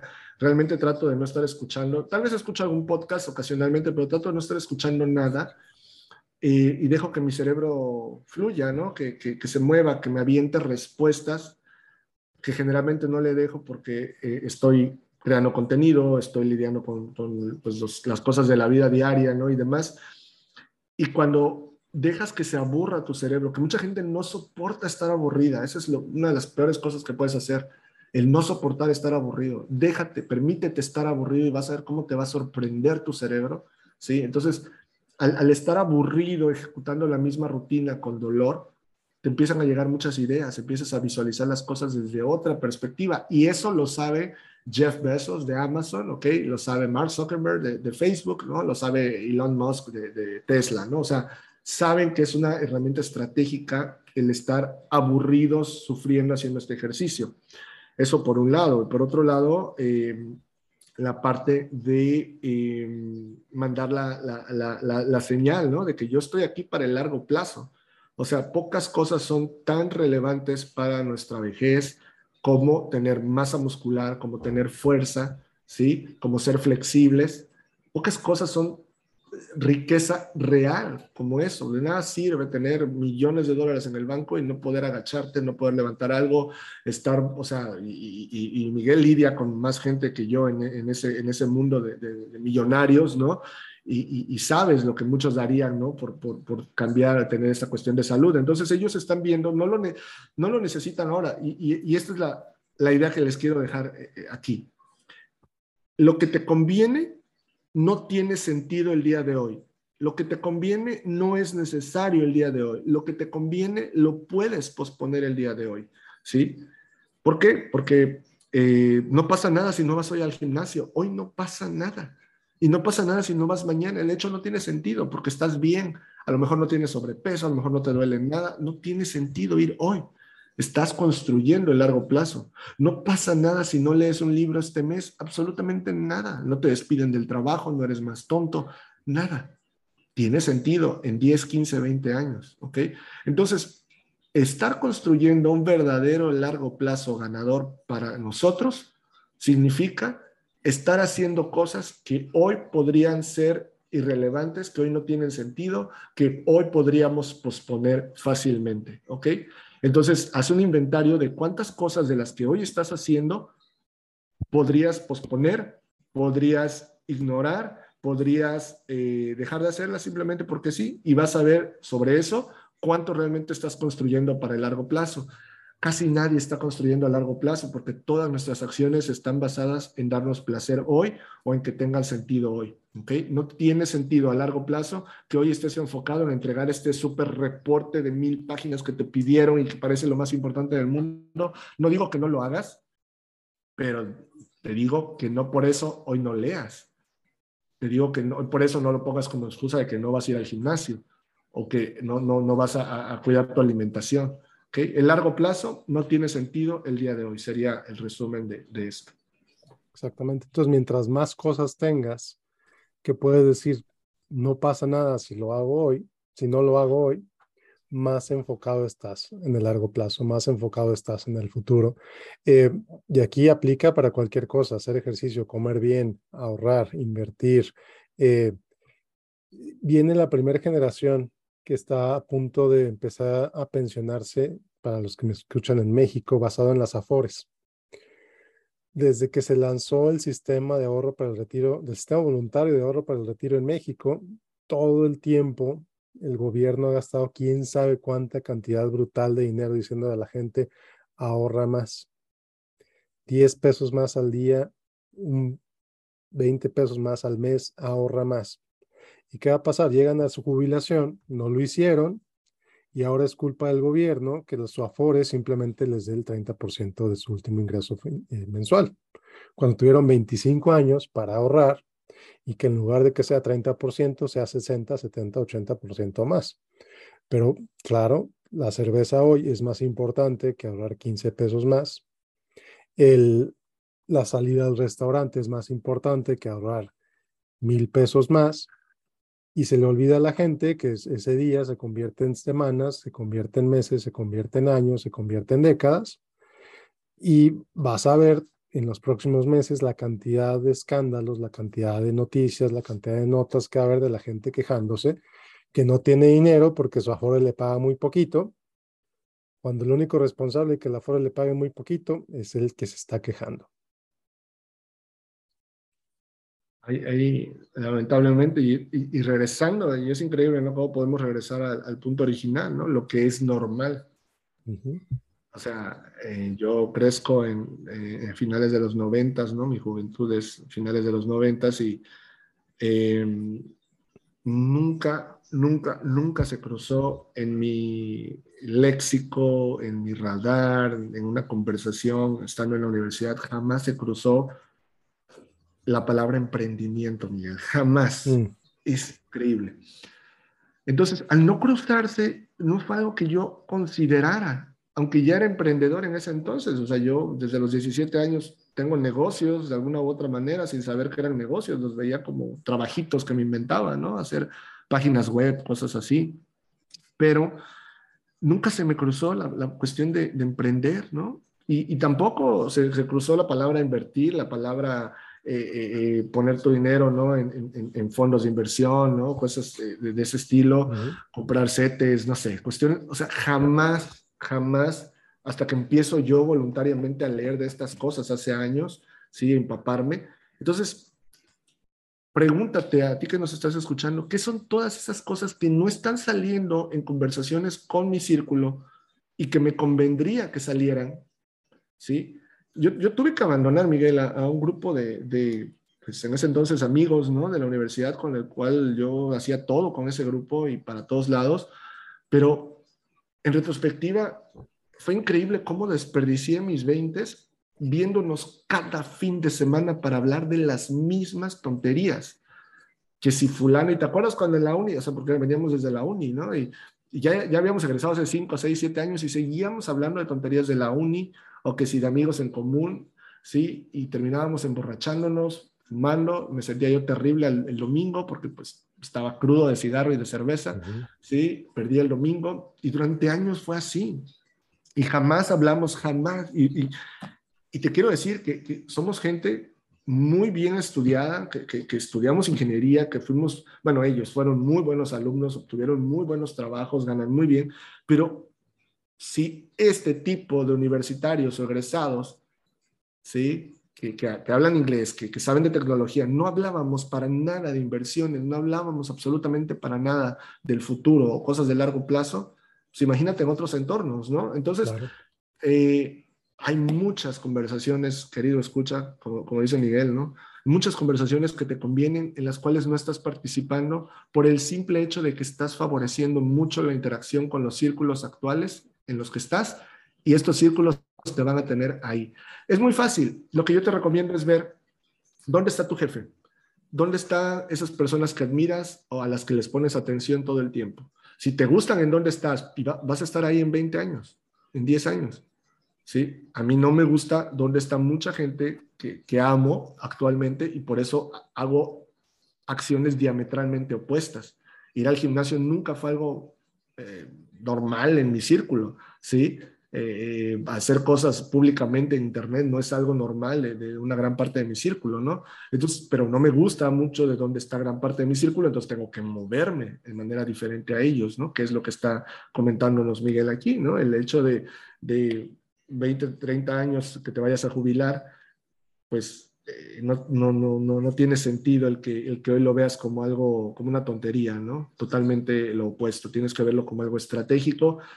Eh, ¿Sabes dónde lo veo yo mucho, Miguel? En esta cuestión de, de saca tu casa de, de, Infonavit. Yo, obviamente está bien tener tu patrimonio, irlo pagando y todo esto, pero muchas veces no jugamos inteligentemente con esto, no sabemos de, tasas de interés, no, no vemos ubicación, o sea, compramos lo primero que nos ofrece la vendedora de, estas casas porque pues es la que podemos medio acceder a ella y, listo, y es la que nuestro cuate de la oficina compró y es una colonia jodida, alejadísima en la que pues nos vamos a tener que ir a vivir porque ya es nuestra casa, pero me, me impide desarrollarme como persona porque hay mucha inseguridad, está muy feo, está muy lejos de todo, pero ya es mi casa.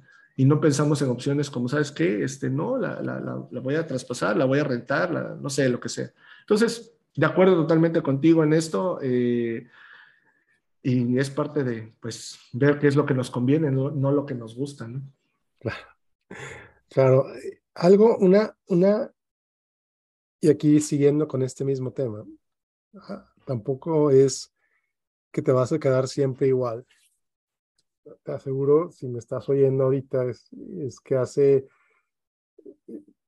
la gran mayoría del mundo está mejor hoy que hace cinco años, con todo y la pandemia.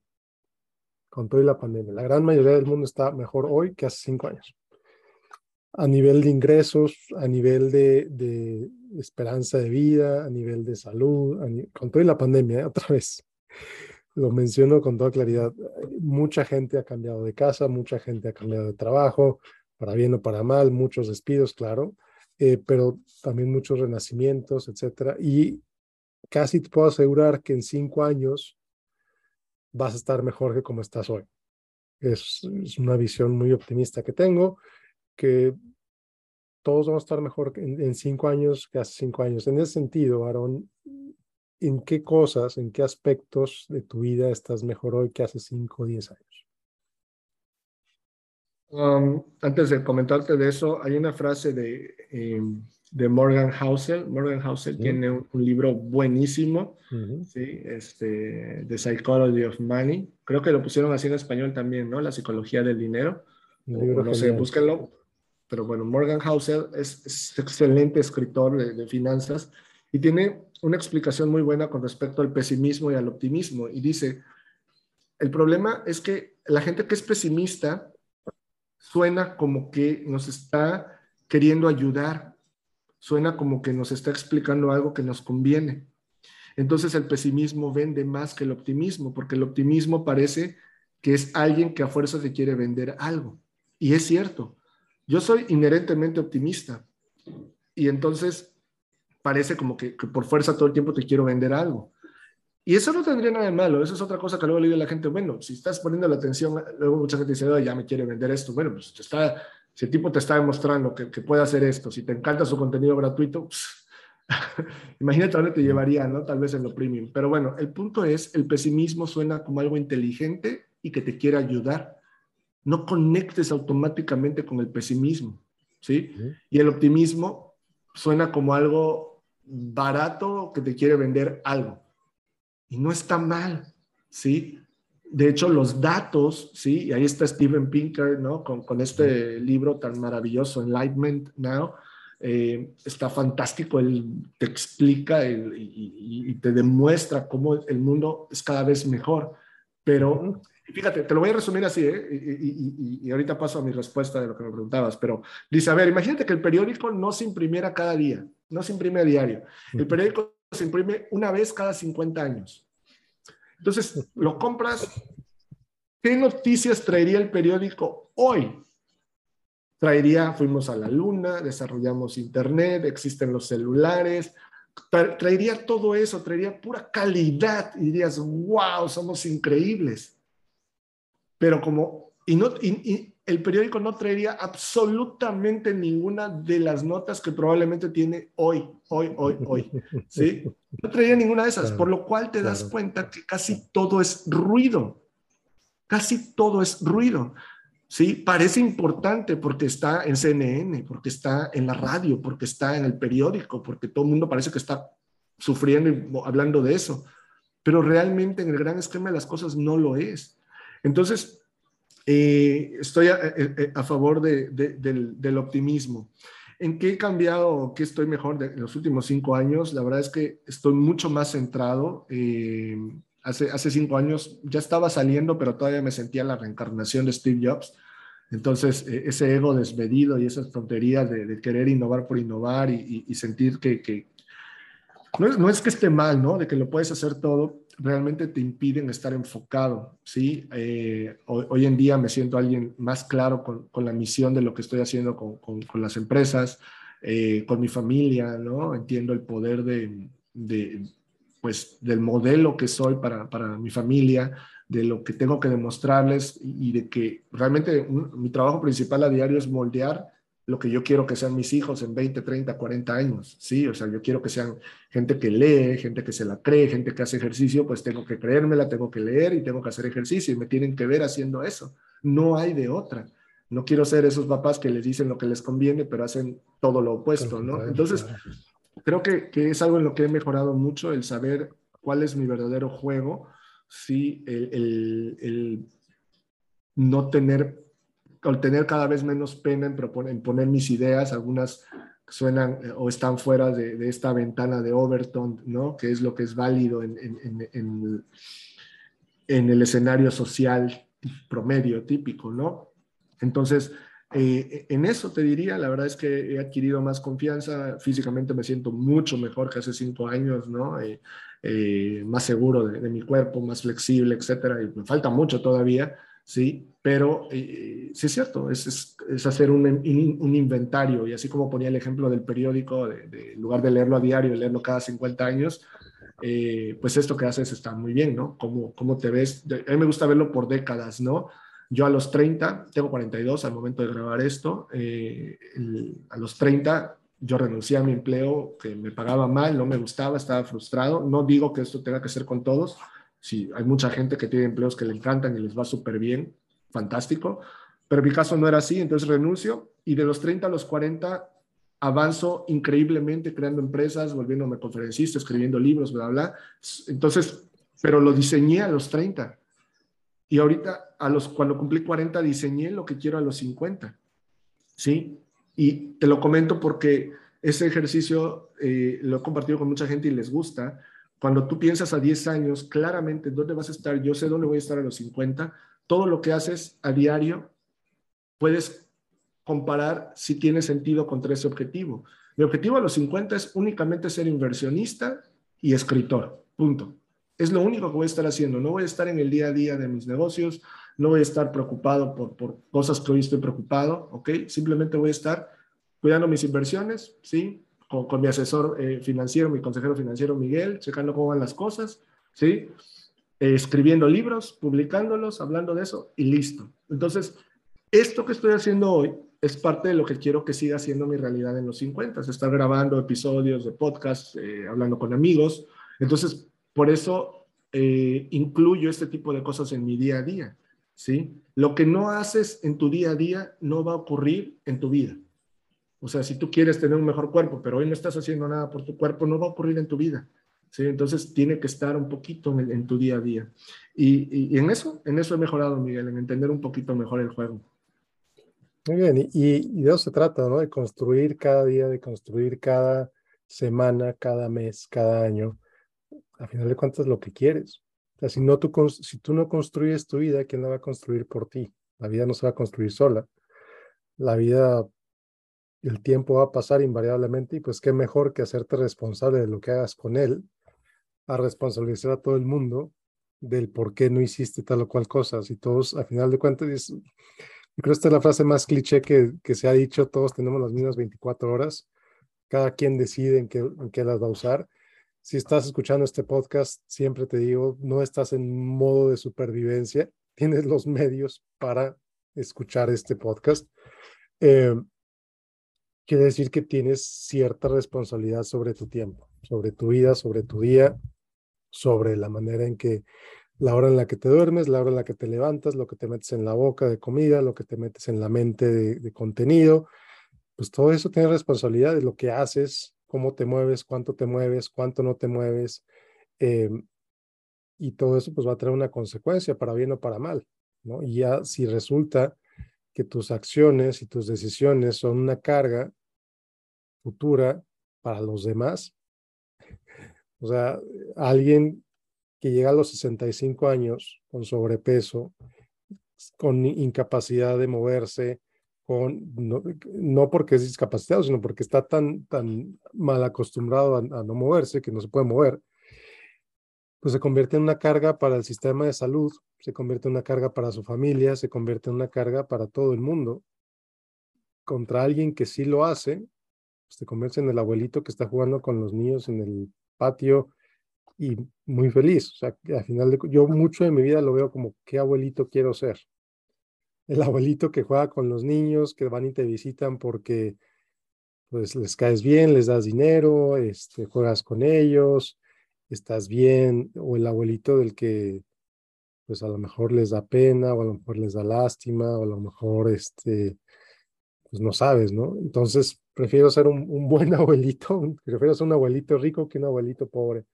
Prefiero ser un abuelito rico y sano que un abuelito pobre y enfermo. Está buenísimo eso para título del libro, Abuelito Rico y Sano. sí, hombre, ya, mucho, ya, ya fue mucho padre rico, padre pobre. Mejor enfocarnos en, en convertirnos en eso, ¿no? En, en, ver hacia adelante, en ver en la siguiente generación y en lo que le dejamos como, como legado a, los que vienen atrás de nosotros.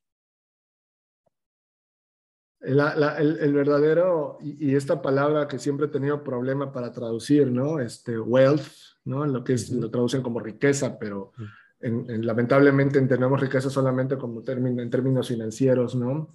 Eh, eh, pero no, o sea, la, riqueza integral, vamos a decirle así, o sea, no, déjate la salud, o sea, ese es como que el componente básico, ¿no? O sea, sí, estar sano, está bien, sí, pero, pero no estar sano, es verte bien y poder ejecutar bien.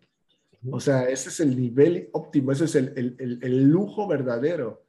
Y por eso, regresando al ejemplo que dabas de estos directores generales, estos CEOs, ¿no? De Amazon, de Facebook y demás, eh, por eso es que invierten en eso, porque no, no hay más lujo que, que, eso. Puedes traer el iPhone 20, ¿no? Y, y, que te ves mejor estando bien, estando mejor, ¿sí?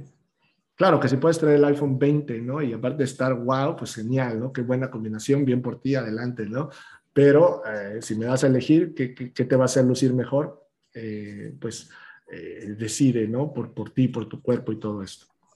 Sí, o sea, es que es increíble, gente de mi edad que se cansa de subir unas escaleras, que no se puede agachar, abrocharse los zapatos, gente que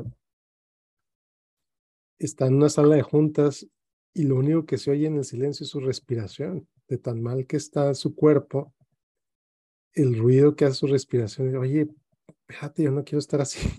Yo no quiero ser esa persona, yo quiero estar sano, yo quiero estar bien. Yo quiero tener músculos no para ponerme playeras apretadas, ¿no? Sino por lo que significa que el que tengas esos músculos, lo que puedes hacer ahorita y lo que vas a poder hacer en el futuro. Y, si me permites ahí comentarles un poquito, porque yo sé lo intimidante que es cuando no está, y se lo repito, vengo de ser el tipo más flojo del mundo, ¿sí?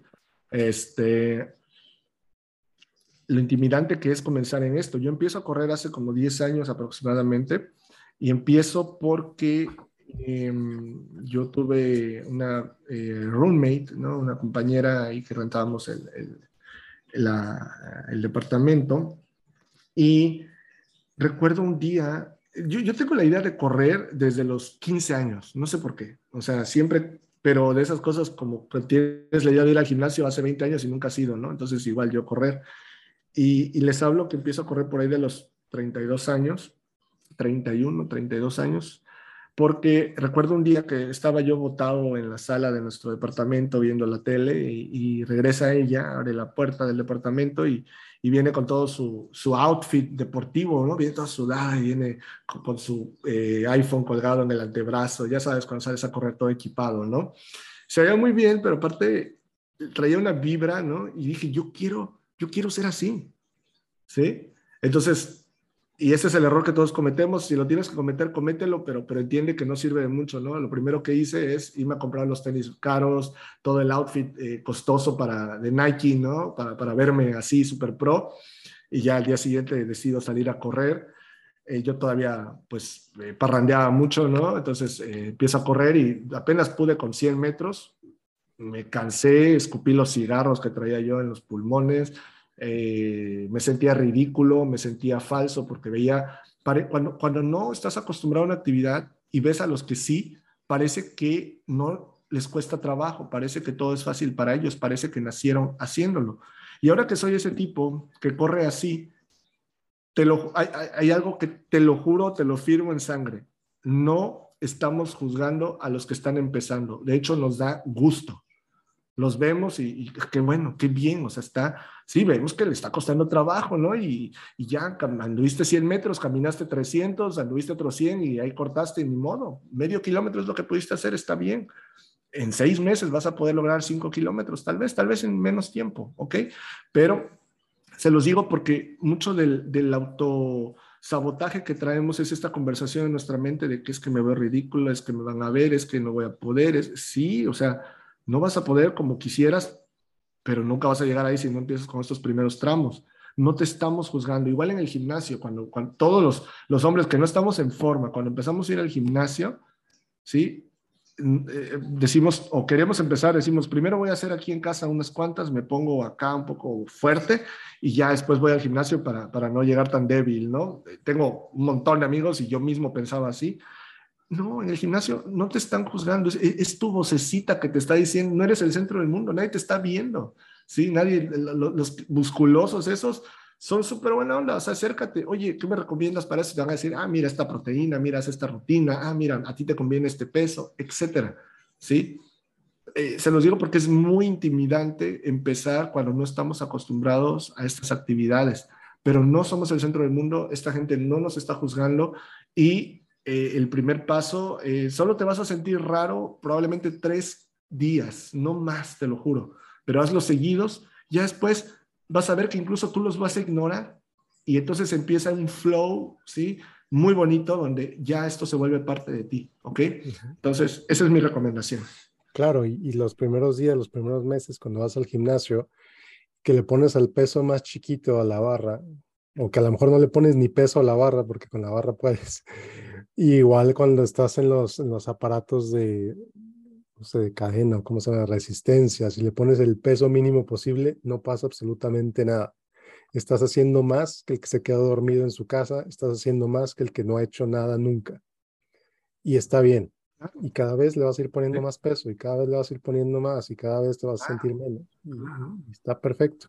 No, y, te, te, va a doler horrores, o sea, te va a doler las pantorrillas cuando empieces a correr, te va a doler los brazos cuando empieces a hacer ejercicio. O sea, es horrible pero son pocos días, después se vuelve natural, ¿sí? Y entonces, algo maravilloso que me encantó de cuando empecé a correr es que mágicamente, mágicamente pude dejar el cigarro y las desveladas de, de, emborracharme, porque ya no quería hacer eso, prefería mejor levantarme temprano a correr, ¿sí? Y ya no se me antojaba fumar porque pues mi cuerpo ya no me lo pedía. Entonces, eh, otras cosas, otros malos hábitos, no los vas a quitar mágicamente sin hacer nada, tienes que meter eh, enemigos de esos malos hábitos. Y por definición, los enemigos de los malos hábitos son buenos hábitos, ¿ok? Entonces, vas a ver cómo van a empezar a cambiar otras cosas por ahí, ¿va? Exactamente. Y, y te empieza a enfocar en otras cosas, tu mente empieza a enfocarse en otras cosas, eh, el cerebro empieza a liberar todos esos químicos eh, buenos, eh, dopamina, etcétera, que te hacen casi de manera mágica, como dices, Aaron, empezar a enfocarte en otras cosas. Y ya no nada más son los malos hábitos, sino también son los, como dicen por ahí, los malos pensamientos, los dramas, las noticias. Empieza a decir, oye, ¿para qué?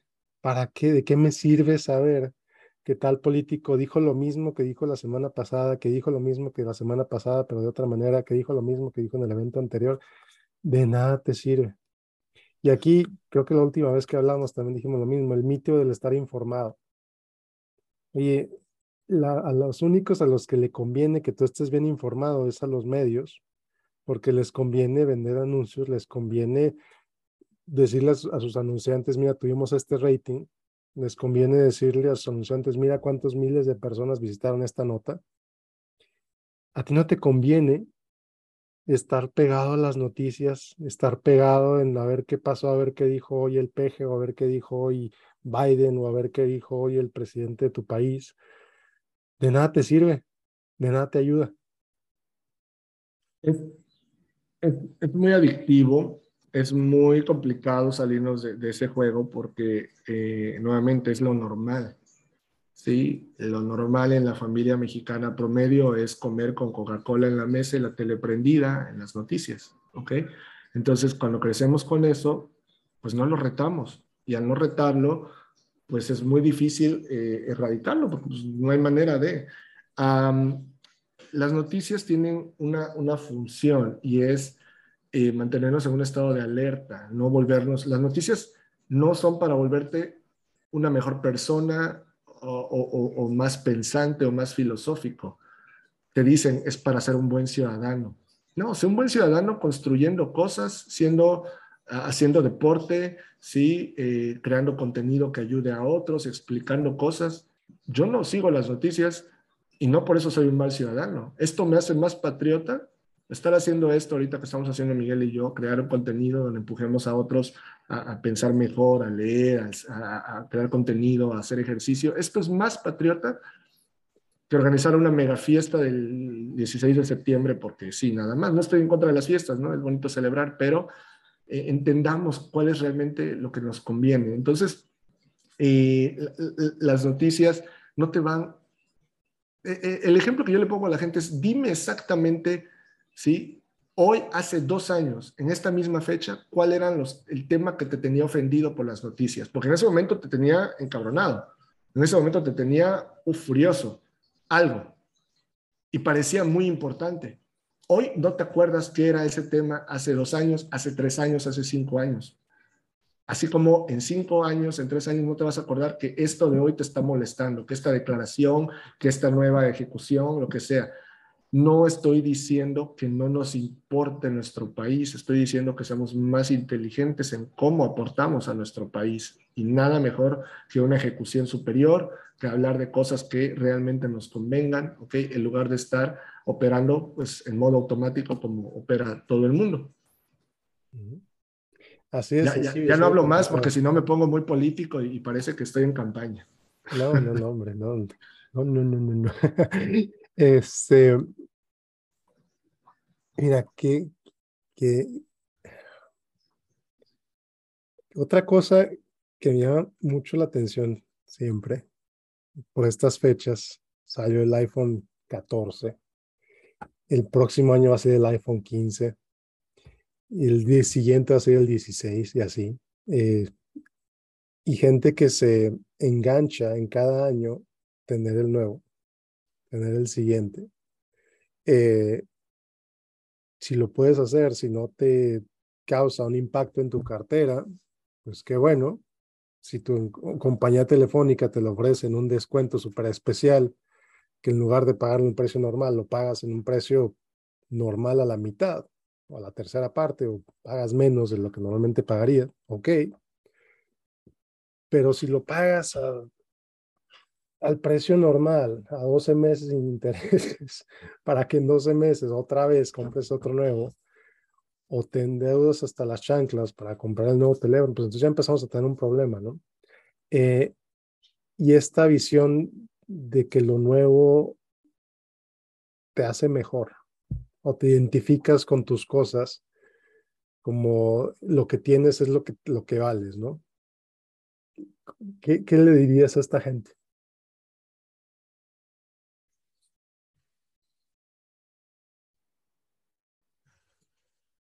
Cuando, cuando empiezo a emprender, inmediatamente conecto por, por mi cuestión, empiezo a hacer negocios, pero inmediatamente conecto con, con, el mundo de los conferencistas y todo esto, porque me empiezan a invitar, dado que estoy poniendo en tiempo real lo que voy aprendiendo de negocios en Internet, voy, voy poniéndolo ahí. Y entonces recibo muchas invitaciones y empiezo a, a ser parte de este mundo de conferencistas, ¿no? Y conozco a muchos influencers a lo largo de los años. Y todo se vuelve una competencia eh, donde repito este término del señalamiento de virtud, ¿no? De yo tengo esto, yo, yo, estoy, yo, yo soy el más innovador, yo soy el más tecnificado, yo sé más de esto, etcétera, etcétera.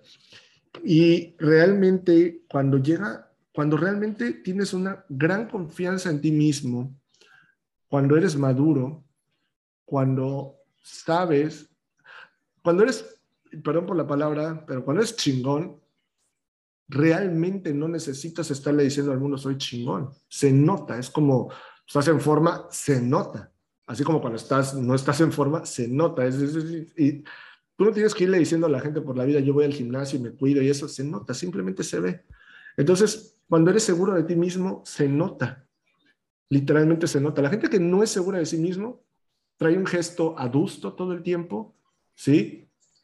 A, la primera cuestión se ofende, ¿sí?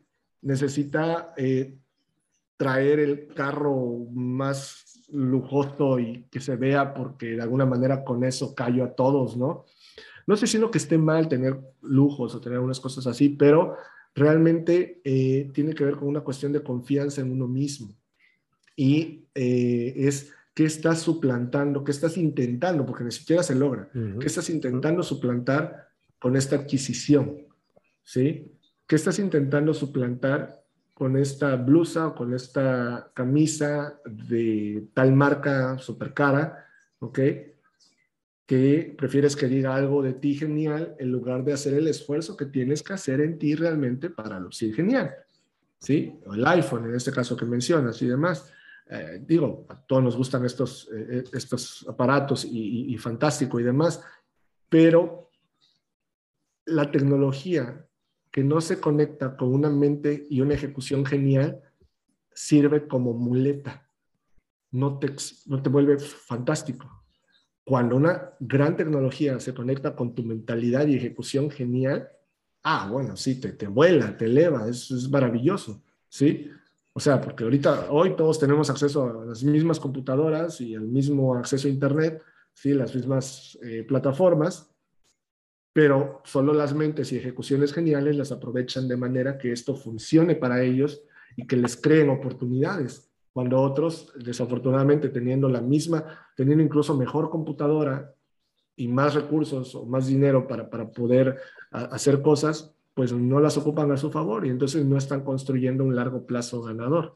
Sí, yo, yo no quisiera de mi parte que esto fuera una, una crítica, ¿no? De, de todo, o sea, obviamente no somos monjes tibetanos, ni tú ni yo, Miguel, ¿verdad? De que estemos eh, cerrados en, un templo secreto en el Himalaya, donde todo sea este, la paz mundial y, la conciencia y la trascendencia y demás, ¿no? O sea, nos gustan los lujos, claro, nos gusta viajar, nos gusta comprar algunas cositas y tenerlo, pero al final del día es ir entendiendo el juego, ¿sí? Y ser esta persona tan segura de uno mismo que no necesitas estarlo parchando, cubriendo con cuestiones que solo son el equivalente actual de em, eh, cuentas de, cristal, ¿no? De, vidrios ahí que, que, hagan un reflejo y que parezcan wow, pero realmente pues no, no son nada. Entonces, eh, yo, yo les diría eso, ¿no? Que hay, aquí hay algo muy importante y fíjate que retomando un poco la pregunta que me, preguntaba, me hacías de hace cinco años, eh, yo agregaría la parte mental, la parte eh, de entender que en este juego de alto desempeño, que en este juego de construir muchas cosas, se invierte muchísimo en la mente, se invierte en psicólogos, se invierte en psiquiatras, se invierte en coaches, se invierte en libros, obviamente, se invierte en conversaciones, en cursos, ¿sí? Y, mucha gente solo está esperando ir al psicólogo o al psiquiatra el día que, que, le digan que está loca o que tiene problemas o que algo sea muy extremo. Cuando si tú estás invirtiendo en estas cosas constantemente, te tiene afinado a un nivel donde pues no sufres porque tu equipo de fútbol perdió y te das cuenta que es una tontería, o sea, y no te vas a poner a llorar, no te hace mejor persona ni, ni un gran... O sea, ¿cuál es el mérito de decir que eres un gran aficionado o que eres un gran ciudadano?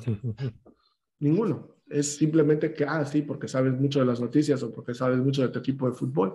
Entonces, afinar la mente a través de estos instrumentos como libros, cursos, eventos, psiquiatra, psicólogo y demás, y, coaches y etcétera, te da un multiplicador de fuerza increíble en tu vida y te hace ver menos necesario el tener todos estos superlujos que parece que, son necesarios para ser felices.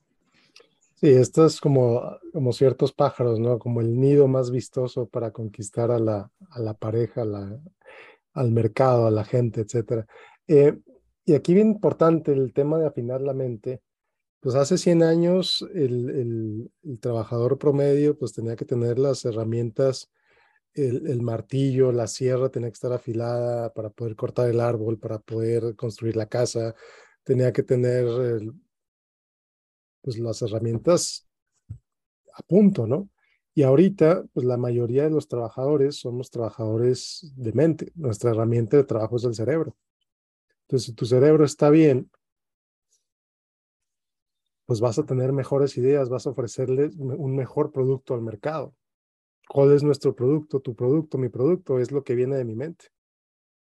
Yo no vendo computadoras, yo no arreglo casas, yo no, yo no ando cavando hoyos todo el día, ¿no? A mi producto, lo que le vendo a la gente últimamente son mis ideas. Es una mente, un cerebro funcional un cerebro que descansa, un cerebro que hace ejercicio, un cerebro que, que se cuida, que recibe los nutrientes necesarios, pues va a producir, pienso yo, un mejor producto que uno que no lo hace. ¿no? Y, es, y es nuestra herramienta de trabajo y es de lo que vivimos y es, digo, es lo que vivimos para llevar una vida como seres biológicos que somos, pero también es lo que vivimos en este sistema capitalista de nuestras ideas. Eh, mucha gente se confunde. Yo les diría, por ejemplo, aquí a, a los que nos escuchan, no, no, no le hagan caso a Miguel ni a mí, no nos hagan caso en lo que estamos hablando, porque hablar es muy fácil, palabras son muy fáciles de decir. Evalúen, me gusta la vida de Miguel, me gusta la vida de Aarón, me gusta lo que está construyendo Miguel, me gusta lo que está construyendo Aarón. Si su respuesta es positiva, entonces copien algunas cosas. No, no, digo nosotros porque somos los que estamos aquí, pero en general aplican en cualquier lado, porque muchas veces, eh, y yo soy una de esas personas, sabemos personas que hablamos mucho y hablamos bien y convencemos, pero puede ser ruido y hay que tener mucho cuidado, ¿sí? Vean el ruido y vean la ejecución. ¿sí? Y te vas a dar cuenta que la mayoría de la gente no es sus palabras, ¿sí? O sea, ¿cuánta gente no puede darte grandes notas de sabiduría, pero su vida es un desorden en todos los sentidos? Emocional, amoroso, físico, intelectual, profesional, ¿sí? Tuve un jefe así, ¿no? Que wow, cómo hablaba y lo escuchabas con la propiedad que hablaba y, y me impactaba mucho, pero, pero, pero su vida, cuando ya por fin me escapé de, de ese entorno, qué desorden. Y a lo que voy es que nada habla de la mentalidad de alguien como su ejecución, su ejecución, no sus palabras, ¿sí? Entonces tú tienes que ver lo que realmente está construyendo esa persona, quiénes están a su alrededor, ¿sí? Eso es lo que habla de lo que está en su mente, más allá de lo que te pueda decir con sus palabras, porque al final del día es, repito, no, no, se trata de que hables de la salud y del fitness y que seas experto leyendo de esto si al final no se nota en ti. Punto. Así de simple. ¿sí? Entonces, esto es igual para, para el resto de las cosas en, en la vida. Exacto, exactamente. Digo, el tema de salud lo hemos cubierto mucho en esta plática, no sé por qué, pero es, es bien interesante ver cómo, a final de cuentas, y lo estaba, fíjate que me encontré un doctor nuevo, eh, Obadia se apellida en, en, Twitter, bueno, nuevo para mí, es un, es un cardiólogo. Y este cuate, lo su, su, en Twitter lo voy a poner en las notas del episodio, su Twitter es bien simple, I fix hearts. Entonces este cuate lo que dice, yo soy cardiólogo, yo opero gente a corazón abierto, mi trabajo es operar a la gente, eh, abrirlos, arreglarles el corazón y cerrarlos. Y yo lo que quiero es que no seas mi próximo cliente. ¿Por qué? Porque el sistema de salud a nivel global está interesado en tener clientes. Si tú estás enfermo, vas a comprar medicinas. Si tú estás enfermo, vas a requerir cirugías. Si tú estás enfermo, vas a requerir de mí. Entonces vamos a enfocarnos en la prevención. Los próximos 10 o 20 años, lo que hagas los próximos 10 o 20 años va a determinar si va a ser mi cliente o no. Va a, va determinar si yo te opero o no te opero o si te mueres antes de que llegues a mi mesa de operaciones. Entonces, mucha cosa que se ha vendido como sabiduría convencional, como por años, eh, la ciencia nos decía que, dejáramos de comer mantequilla, por ejemplo, y que lo reemplazáramos por margarina, que dejáramos de comer eh, carne y que lo reemplazáramos por cereales, por eh, etcétera, todo ese rollo, ¿no? Y cuando te empiezas a estudiar, resulta que la ciencia, pues mucho de eso era cabilderos, era instituciones interesadas en vender lo suyo, eh, y te empieza a cuestionar mucho, ¿no? Sobre lo que te dice todo el mundo, sobre contra lo que te dicen algunos, y dice, bueno, ¿en qué momento deja de ser una teoría conspirativa y se convierte en, oye, la realidad, ¿no? Eh, y esa, esa capacidad de discernir entre uno y el otro es, es bien importante, es bien, eh, bien necesaria también. Pero cuánta gente hace todo lo que le dice el doctor y en lugar de mejorar están peor. Bueno, porque el doctor tenía información equivocada, información incorrecta. Ahí vienen dos temas. Uno es ver los incentivos. El sistema de salud no es un sistema de salud. El sistema de salud realmente en cualquier país, en cualquier lugar del mundo es un sistema de cuidado del enfermo. Uh -huh. No está diseñado para la salud. Un sistema de salud sería canchas deportivas, gimnasios abiertos, espacios amplios, verdes, bien cuidados, ok, actividades todo el tiempo. Ese es el sistema de salud porque está trabajando en eso. Los doctores no son expertos en la salud, los doctores son expertos en ayudarte con las enfermedades, son cosas diferentes. ¿sí? Eso es de entrada, o sea, el, doctor no, o sea, no, no, el problema es que al igual que los ingenieros, ¿no? Eh, o cualquier experto, solemos endiosarlos, ¿sí? Rápidamente. Obviamente tienen muchos conocimientos y pueden ayudarnos en muchas cosas, pero como cualquier individuo tienen sesgos y tienen cuestiones, eh, puntos ciegos, ¿no? Eso por un lado. Eh, los incentivos. Muchos doctores, no todos, pero muchos sí, trabajan con base en los incentivos de qué están recetando. Que eso genera obviamente viajes a tales conferencias porque vendieron o recetaron, hicieron 100 recetas de este mismo producto, no salen de ese, porque los representantes médicos les vendieron que las pruebas eh, clínicas decían que era la mejor solución para este padecimiento que ellos tratan seguido, el doctor pues les cree, no hace su lectura, no hace investigación por su cuenta, toma esa palabra, le conviene, al final pues por cada 100 de esas lo invitan a un viaje a Playa del Carmen o, a Miami o a donde sea, ¿sí? No estoy diciendo que todos operen así, pero muchos sí. Entonces, tú tienes que ver qué incentivo tiene cada persona al hacer lo que hace. ¿Qué incentivos tenemos Miguel y yo aquí? Miguel, pues tiene servicios, obviamente, consejero financiero, yo tengo servicios de, lo que vendo, de coaching y todo eso. Sí, obviamente no estoy diciendo que no busques gente que no tenga incentivos, porque entonces el mundo no se movería. Tienes que ver los incentivos que, que, que, tengan, que estén alineados con tu objetivo. ¿Sí? Si obviamente tú tienes recursos y te gusta el tipo de gente que Miguel está entrevistando y cómo se expresa y mulas con sus ideas, muy probablemente te va a convenir alguien así para, para esto. Y en mi caso, si quieres un coaching, quieres gente de negocios y te ha gustado cómo hablo, igual. Con el doctor, lo mismo. O sea, tienes que ver, bueno, este doctor fuma, está con sobrepeso y está malhumorado todo el tiempo. ¿Sí? Ya de entrada ahí tienes, o sea, tienes ahí mucho que observar. ¿Ok? Entonces, hay algo que yo le llamo aventar la mente al otro extremo. Y, el ejercicio que les voy a dejar es el siguiente. Piensen en ese político que les cae mal, que, realmente les cae mal con ganas, ¿no? Que sea. No, vamos a decir nombres. ¿Te cae mal? Bueno, entonces, eh, Miguel usaba hace un momento una palabra que era discernir, esta capacidad de ir en contra o retar lo que te están tratando de poner como, como lo establecido, como lo normal. En este ejercicio, tú estás pensando en este político que te cae mal y lo que te quiero pedir en este momento es que en voz alta digas tres cosas buenas, genuinas, buenas de corazón de esa persona, porque es imposible que alguien haga todo bien y es imposible que alguien haga todo mal. Por lo tanto, ese político está haciendo algunas cosas mal y algunas cosas bien. Quiero que hables de las cosas buenas de esa persona. Y vas a ver cómo te va a costar trabajo. ¿Sí? ¿Por qué? Porque ya estás ciclado a pensar en todas las razones por las cuales te cae mal, que tal vez sean válidas. Pero si este ejercicio irrelevante, que no pasa nada si no lo haces, no lo puedes ejecutar, no lo vas a poder ejecutar en muchas otras cosas en la vida. ¿Sí? De aventar la mente al otro extremo, como lo que nos estás comentando, Miguel, ¿no? De, a ver, ¿por qué la pirámide de la salud casualmente aquí en el empaque de cereal dice que el cereal va hasta arriba y que es de lo más importante?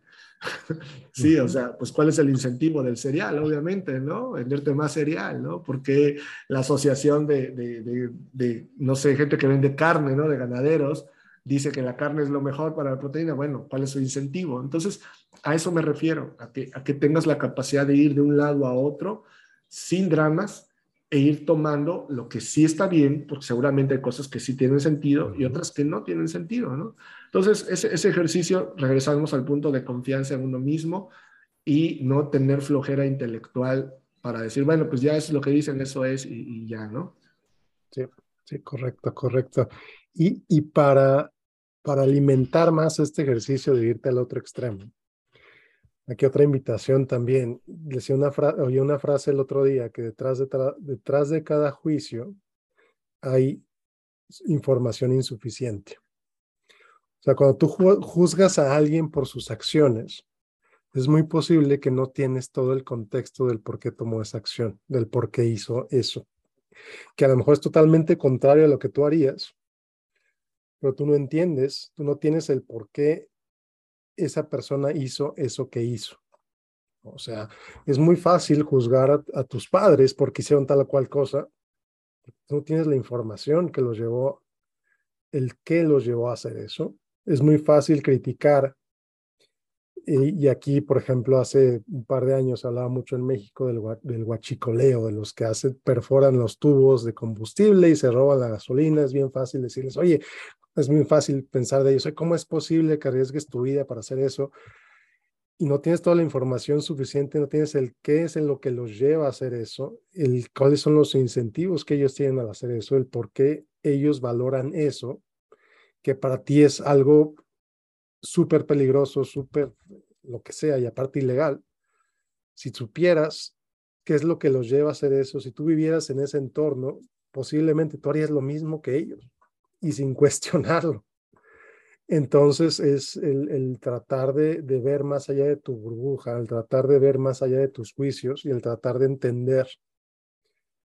No para, no para justificar el crimen, no para justificar la delincuencia, no, sino para tratar de entender qué es lo que lleva a esas personas a hacer eso.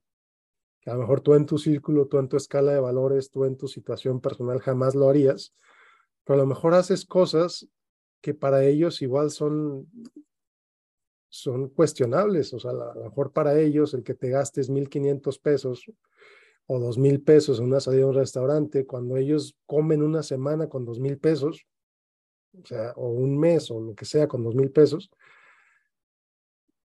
es simplemente es una invitación a salir de tu burbuja personal, intelectual y demás.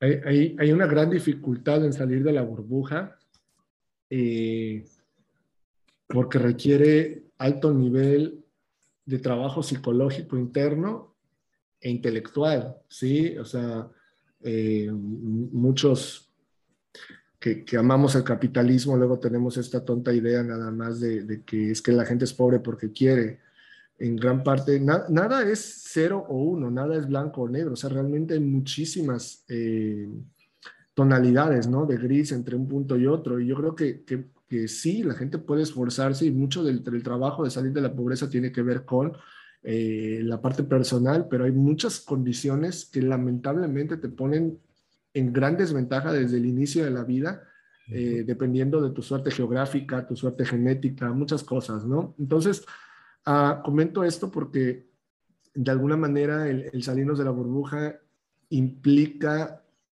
hacer un trabajo fuerte que biológicamente no estamos eh, hechos para eso. Estamos siempre, estamos hechos para simplificar la mayor cantidad posible de actividades para que nuestro cerebro no consuma muchos recursos y por lo tanto no nos quite tanto, no, no queme tantas calorías, ¿sí? ¿Por qué? Porque si no nos morimos. O sea, necesitamos eh, que nuestro cerebro trabaje lo menos posible. Por eso hacemos modelos, por eso eh, hacemos cuestiones abstractas, ¿no? Eh, decías el guachicoleo y automáticamente, ah, el guachicoleo es malo. Qué tontos, qué ladrones y, están mal. Paf, listo, lo simplificamos. Como dices, bueno, ve y vive en esa comunidad donde no hay nada más, donde el único activo que tienen es ese tubo que cruza que les quitó la posibilidad de sembrar ahí, whatever, ¿no? O sea, como dices, métete en esas circunstancias y dime luego, después de tres, cuatro, seis meses ahí, que el guachicoleo es malo, ¿sí? Entonces, este tipo de cuestiones donde simplificamos al máximo y vamos por la vida tomando decisiones así nos impide el salirnos de nuestra burbuja, ¿no? Y pasa de ambos lados. Cuando estás en la pobreza, esa burbuja ¿sí? Te hace pensar que todos los que tienen dinero son corruptos o lo hicieron mal o son malas personas o, no quieren conectar con, la pobreza o no saben de lo que se trata. O sea, no, claro, o sea, es, seguramente muchos sí, pero muchos no somos así, ¿sí? Entonces, es, es una cuestión donde eh, entre más trabajo interno psicológico hagamos, emocional e intelectual, más fácil vamos a poder navegar en estas estructuras de complejidad, que, que esa es la vida, realmente es muy, muy compleja. Entonces, eh, yo, yo, sí quisiera invitar aquí a, la gente que nos escucha a que, como dices, eso, eh, emitir juicios es súper fácil, ¿ok? Pero ¿qué es, el, ¿qué es lo que no estoy entendiendo? Y en la parte, ahí sí les recomendaría, vean las noticias para que el juicio que emitan después de ver la noticia donde el presidente o los diputados votaron o hicieron esto que no te gustó, te preguntas qué no estoy entendiendo, qué no estoy viendo como ellos lo ven para poder tomar esa decisión.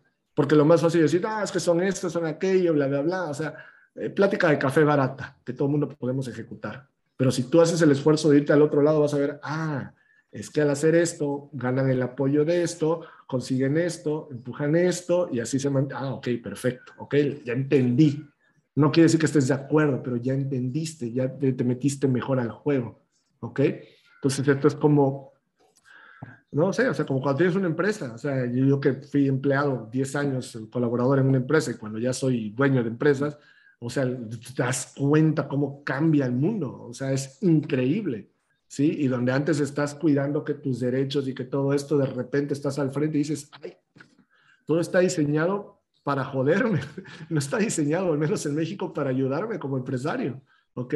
Entonces, eh, es increíble cómo puedes, no, lamentablemente no en todo te puedes meter a ejecutarlo para conectar con ello, pero sí en todo puedes hacer, tratar de hacer un ejercicio intelectual interno fuerte para, para volverte más inteligente, más sabio, realmente. Claro, claro, exactamente. Si ahorita estás en una empresa como empleado y estás pensando subir, tienes que darte cuenta que el, nivel de los problemas es muy distinto.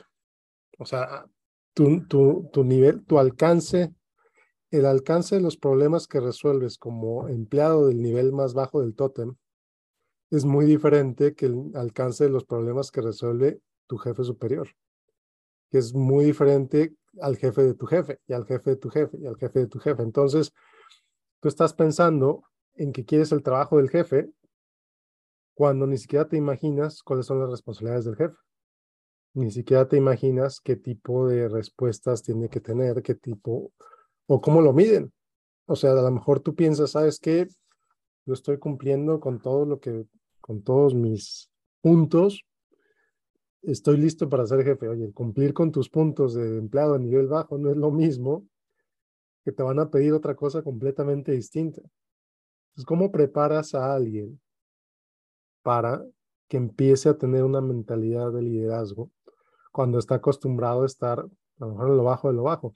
Y ya cuando, y ahorita lo pasamos al siguiente nivel también, porque mucho de mi audiencia es gente que, sabes que ya estamos hasta arriba y ahora qué sigue.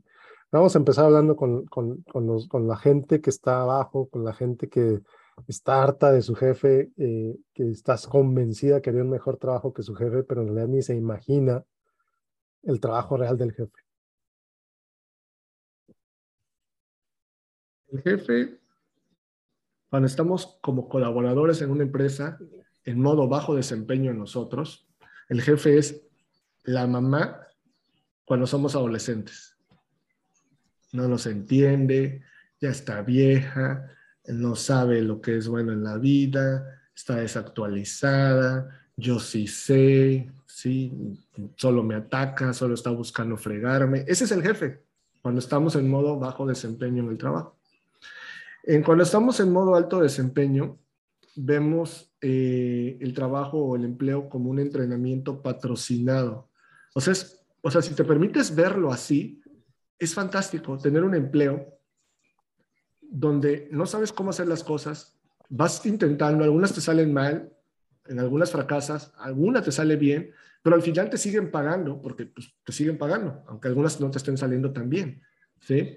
Esto es un entrenamiento patrocinado. Mucha gente se ofende con esto porque dice, no, ¿cómo? O sea, eh, a mí págame por mi tiempo y no hago exactamente más. Ok, el problema es que sí, tú consideras que es justo, que no das ni una hora más, ni te esfuerzas tantito más. El detalle es cuando el día de mañana te quieras ir a otro lado o quieras poner lo tuyo, cualquiera de las dos, no, no desarrollaste un músculo que te convenga, porque si no fuiste genial aquí, no hay absolutamente nada que te puedas oprimir para que seas genial allá afuera, en otro empleo o en tu emprendimiento. Eso es lo que la gente no entiende. Entonces, si tienes un jefe que, es malo y demás, es que no sabes jugar el juego, así de simple. No, es que tú no entiendes, no es mala persona. Es, a ver, me estás diciendo que la gente que fundó esta empresa, la gente que está hasta, arriba, arriba, arriba de tu jefe, ¿sí? Que sabe hacer dinero, que sabe tener una organización con cientos o decenas o miles de personas, ¿sí? Mm, ponen tontamente a gente a cargo de otros o es más fácil, ¿qué es más fácil creer? ¿Eso o que tú no entiendes el juego y desde acá abajo lo ves tan limitadamente que prefieres atacar de manera simple diciendo que todo es culpa del jefe, que el jefe no entiende, ¿sí? Eso es real, esa es la realidad, no entiendes el juego, ¿sí? Entonces, ¿por qué? Porque todos somos personas difíciles, simplemente que elegimos dónde ser difíciles y dónde no.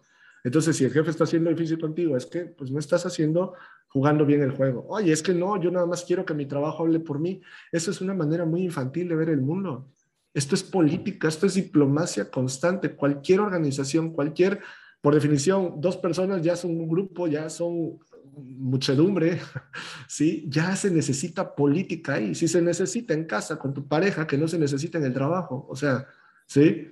Mentira que a tu pareja le dicen las cosas solo y que solo tu trabajo hable por ti. Ya trabajé, ya está el dinero, ya compórtate bien todo el que tienes que hacer política con tu esposa, con tu esposo, con quien sea. Igual con tu jefe. Entonces, esos infantilismos de que es que solo que mi trabajo hable por mí, que yo cumplí con mis horas y demás, no te van a llevar a entender el juego, por lo, por lo tanto, jamás lo vas a dominar, por lo tanto, no vas a crecer. ¿sí? Aprende por qué es el jefe, ¿sí? Cómo jugó políticamente al respecto, qué es lo mínimo que hace para mantenerse ahí, ¿sí? Porque lo que sí te puedo decir como empresario es que ninguna empresa sostiene a alguien que no esté ejecutando algún papel, que tal vez no entiendas el valor de ese papel, es diferente. Pero ninguna empresa mantenemos a alguien en un papel nada más porque sí, no somos, si algo no somos las empresas, somos caridad, ¿ok? Entonces, esa persona está cumpliendo una función que tal vez no entiendes. Y no va por el lado técnico, te lo apuesto que incluso tal vez sabes más, sabes mejor Excel que esa persona, sabes mejor de, lo que sea que hagan, pero no va por el lado técnico. Entonces tienes que entender el juego, ¿sí? Eso es aventar la mente al otro extremo, ¿ok? Y te voy a decir por qué cuesta trabajo porque te sientes frustrado con ese jefe y estos otros dos, tres compañeros también, y entonces todos los días se van a comer juntos y están hablando del jefe y eso refuerza tu burbuja donde el jefe es todo lo peor del mundo por esto, por esto y por esto y por esto. Pero tú no estás yendo a comer con los que lo pusieron de jefe, con los que están arriba de él, con los que él tiene que reportar y convencer. Por lo tanto, no tienes la perspectiva desde arriba, que es por definición superior. ¿Sí? Entonces no puedes decir que el jefe es malo, simplemente tú no estás entendiendo integralmente el asunto, el juego. Muy bien, ahora al revés, ¿cómo siendo ya jefe, está a un nivel superior, años de trabajo, décadas de experiencia y todo el rollo, eh, has llegado ahí por X o Y razón, pero parte de tu trabajo como líder, pues es forjar a los siguientes líderes. Y eso creo que a muchos líderes se les olvida ¿Cómo se los recordamos? Hay un eh, libro de Service, el fundador de Bimbo, se llama, hay un libro que se llama Cien rebanadas de sabiduría, ¿sí? Eh, escrito, no recuerdo la escritora honestamente, pero al final, una de las cosas que, mentira, en es un libro de Bimbo, porque este es otro, pero bueno, en un libro de Bimbo menciona eh, Daniel Service, el fundador de Bimbo, que dice que la responsabilidad de todo empresario es generar más empresarios. Y cuando yo leí eso hace 15 años, la verdad es que dije, qué tontería, no entiendo. O sea, la responsabilidad de un empresario es hacer dinero. La responsabilidad de un empresario es este, que la empresa crezca y ya. No entendía yo, te lo juro, me costó muchos años entender a qué se refería con que un empresario debe generar otros empresarios. Hoy me queda claro. Y es eso que hablas de liderazgo, es tú tienes que estar ya trabajando con la siguiente generación. Yo creo que pocas cosas son tan ah, efectivas, Miguel, en esto de, liderazgo, como el, la, la, parte de escucha activa. O sea, es algo que en lo personal todavía me cuesta mucho trabajo, ¿no? Casi siempre quiero hablar. Gracias por entrevistarme, deja sacar esa parte de mí, ¿no? estar hablando y hablando. Pero la parte, creo que más importante del liderazgo es escuchar activamente, ¿sí? Conocer a, la gente, tomarte el café, ir al desayuno y, realmente saber quién está del otro lado. Porque si algo nos fascina a todos los seres humanos, es hablar de nosotros. No hay mayor adicción que podamos tener. Por eso el éxito de las redes sociales aquí está mi foto, aquí está, eh, aquí estoy yo, nosotros. Entonces tú como líder, cuando le permites a tus colaboradores que te avienten esto y que tú lo recibas de buena manera, logras obtener su confianza, logras obtener Y te digo esto no desde la perspectiva del que lo ejecutó bien en su momento, ¿no? O sea, desde la perspectiva del que hizo todo lo opuesto. Por eso, por eso me siento con derecho a comentarlo, porque eso es, uno de mis grandes errores, ¿no? La falta de escucha activa, ¿sí? Eh, el, el, el, poder realmente tener la capacidad de, de, empatizar, tal vez no estar de acuerdo con todo, pero sí el, acercarte emocionalmente a estas personas para después introducir algunas herramientas, algunas ideas, algunos consejos, ¿ok? Hay este eh, ex SEAL que da muchas entrevistas, tiene su podcast, Joko, no recuerdo su apellido. Willink. Eh, ¿Cómo? Willink, Joko ah, Willink. Joko Willink. Willink tiene por ahí una, en una entrevista que le hacen, él explica que, que estaba en Irak, ¿no? A cargo de una unidad y, y junto con otros capitanes o jefes de estas unidades tienen una reunión con su supervisor, entonces son cuatro o cinco de ellos eh, ahí en Irak, ¿no? Y se acerca el supervisor y le pregunta a uno, ¿qué necesitas? ¿Qué te hace falta? No, pues cantenas por esto, ah, y tú, no, pues es que nuestras botas, ah, y tú, y tú, ya le pregunta a todos hasta que llega con Yoko y le dice a Yoko, ¿qué necesitas? Y Yoko dice, yo siempre respondía, nada, nada, señor, nada, nada, siempre dice. Y la razón, explica Yoko, por la cual hacía esto, dice, es porque el día que él pidiera algo, automáticamente iba a pasar al frente de la fila porque como jamás pedía algo, lo iba a hacer relevante, lo iba a hacer poderoso, e iba a hacer que los jefes voltearan de, wow, Joko pidió algo, nunca pide nada, dáselo primero a él. ¿Sí? E iba a ser porque realmente lo necesitaba, era vital. ¿Sí? Entonces, como líder, si siempre escuchas activamente, pero un día decides hablar, va a ser igual de poderoso. ¿Sí? Porque nunca habla. Nunca le estás diciendo o dictando los consejos de sabiduría, ¿sí? Sino que siempre estás escuchando y ahora, ¿sabes qué? Necesito decirte esto. ¡Wow! Es increíble. Voy a poner atención y ahí es donde viene el, gran efecto que podemos tener. ¿sí? Que creo que es de las cosas que más nos fallan. Porque lo que muchos, y, y, me incluyo, ¿no? Queremos hacer todo el tiempo es dictar desde nuestro púlpito, ¿no? La sabiduría y decirles a todos, compórtense así y demás. Eso es fácil y nos llena nuestro ego y nos gusta y se siente genial, pero, pero lo más importante es lo opuesto. Y el día que sí quieras hablar con ellos, que sea remarcable, que sea memorable, que sea uf, totalmente fuera de serie. Ok, fantástico, fantástico. Eh, llevamos poquito más de dos horas hablando, en cuéntame el tiempo. Es oficialmente la, la, plática más larga que he tenido en el podcast.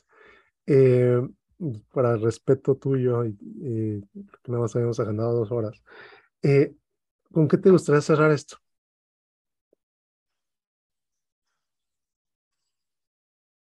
Con empezar simple. Mm, yo escucho tu podcast, escucho otros podcasts, escucho muchas ideas, leo mucho y entiendo a los que están del otro lado que puedan sentirse abrumados con tantas notas, ¿no? Con tantas ideas, con eh, tanto por hacer, ¿no? ¿Dónde empezar? ¿Sí? Entonces, de manera práctica, eh, un hack que yo quisiera dejarles es que puedo empezar a ejecutar ya en los siguientes cinco minutos. Y sobre eso, puede ser poner un resumen de esto para ir creando tu marca personal, compartir, darle algo de valor a tu, a tu audiencia, a la gente que te sigue. Puede ser, ¿sabes qué? Me voy a inscribir en línea al gimnasio este, hoy, ya ese es el avance de hoy, ya mañana vas, ok, pero ya hoy ese fue el avance. O voy a sacar mi ropa deportiva, ¿no? ¿Sí? No sé, pon los pasos más simples al frente en tu radar y ejecútalos ahorita. Hay muchas ideas y varias se te van a olvidar de todo lo que hemos hablado, ¿sí? En un par de meses, en unos años, vuelves a escuchar esta conversación, sigues escuchando a los demás invitados de aquí del podcast y entonces vuelta, agarras otras, pero ya tienes avanzando aquellas que empezaste, simples, ¿ok? Sí, empieza simple en todo, pero comienza. Em, básicamente, eh, lo, más poderoso o de las cosas que más me hayan ayudado a mí es preguntarme, ¿quiero ser como esa persona? Cuando la respuesta es sí, pongo mucha atención y veo que puedo copiar ya, que no sea de la superficie, como decía Miguel, que no sea el Mercedes-Benz, ¿no? que no sea el BMW, que sea que puedo copiar profundo, ¿sí? Y eh, muchas personas que hablan muy bien, pero su ejecución no es lo que, no va con, con eso que están diciendo, ¿sí? Pues no, no, pongas tanta atención, ¿ok? Cuidado con eso. Y ya para cerrar, algo que, que, me ayuda mucho es, ok, amar no significa tener que hacer caso o poner atención a esas personas. Y me refiero a, veces el, el, rol que juegan nuestros amigos o nuestros familiares, nuestros papás en nosotros, ¿no? Eh, yo amo a mi mamá, pero pues si por ella fuera seguiría viviendo con ella y me seguiría lavando la ropa probablemente, ¿no? O sea, no.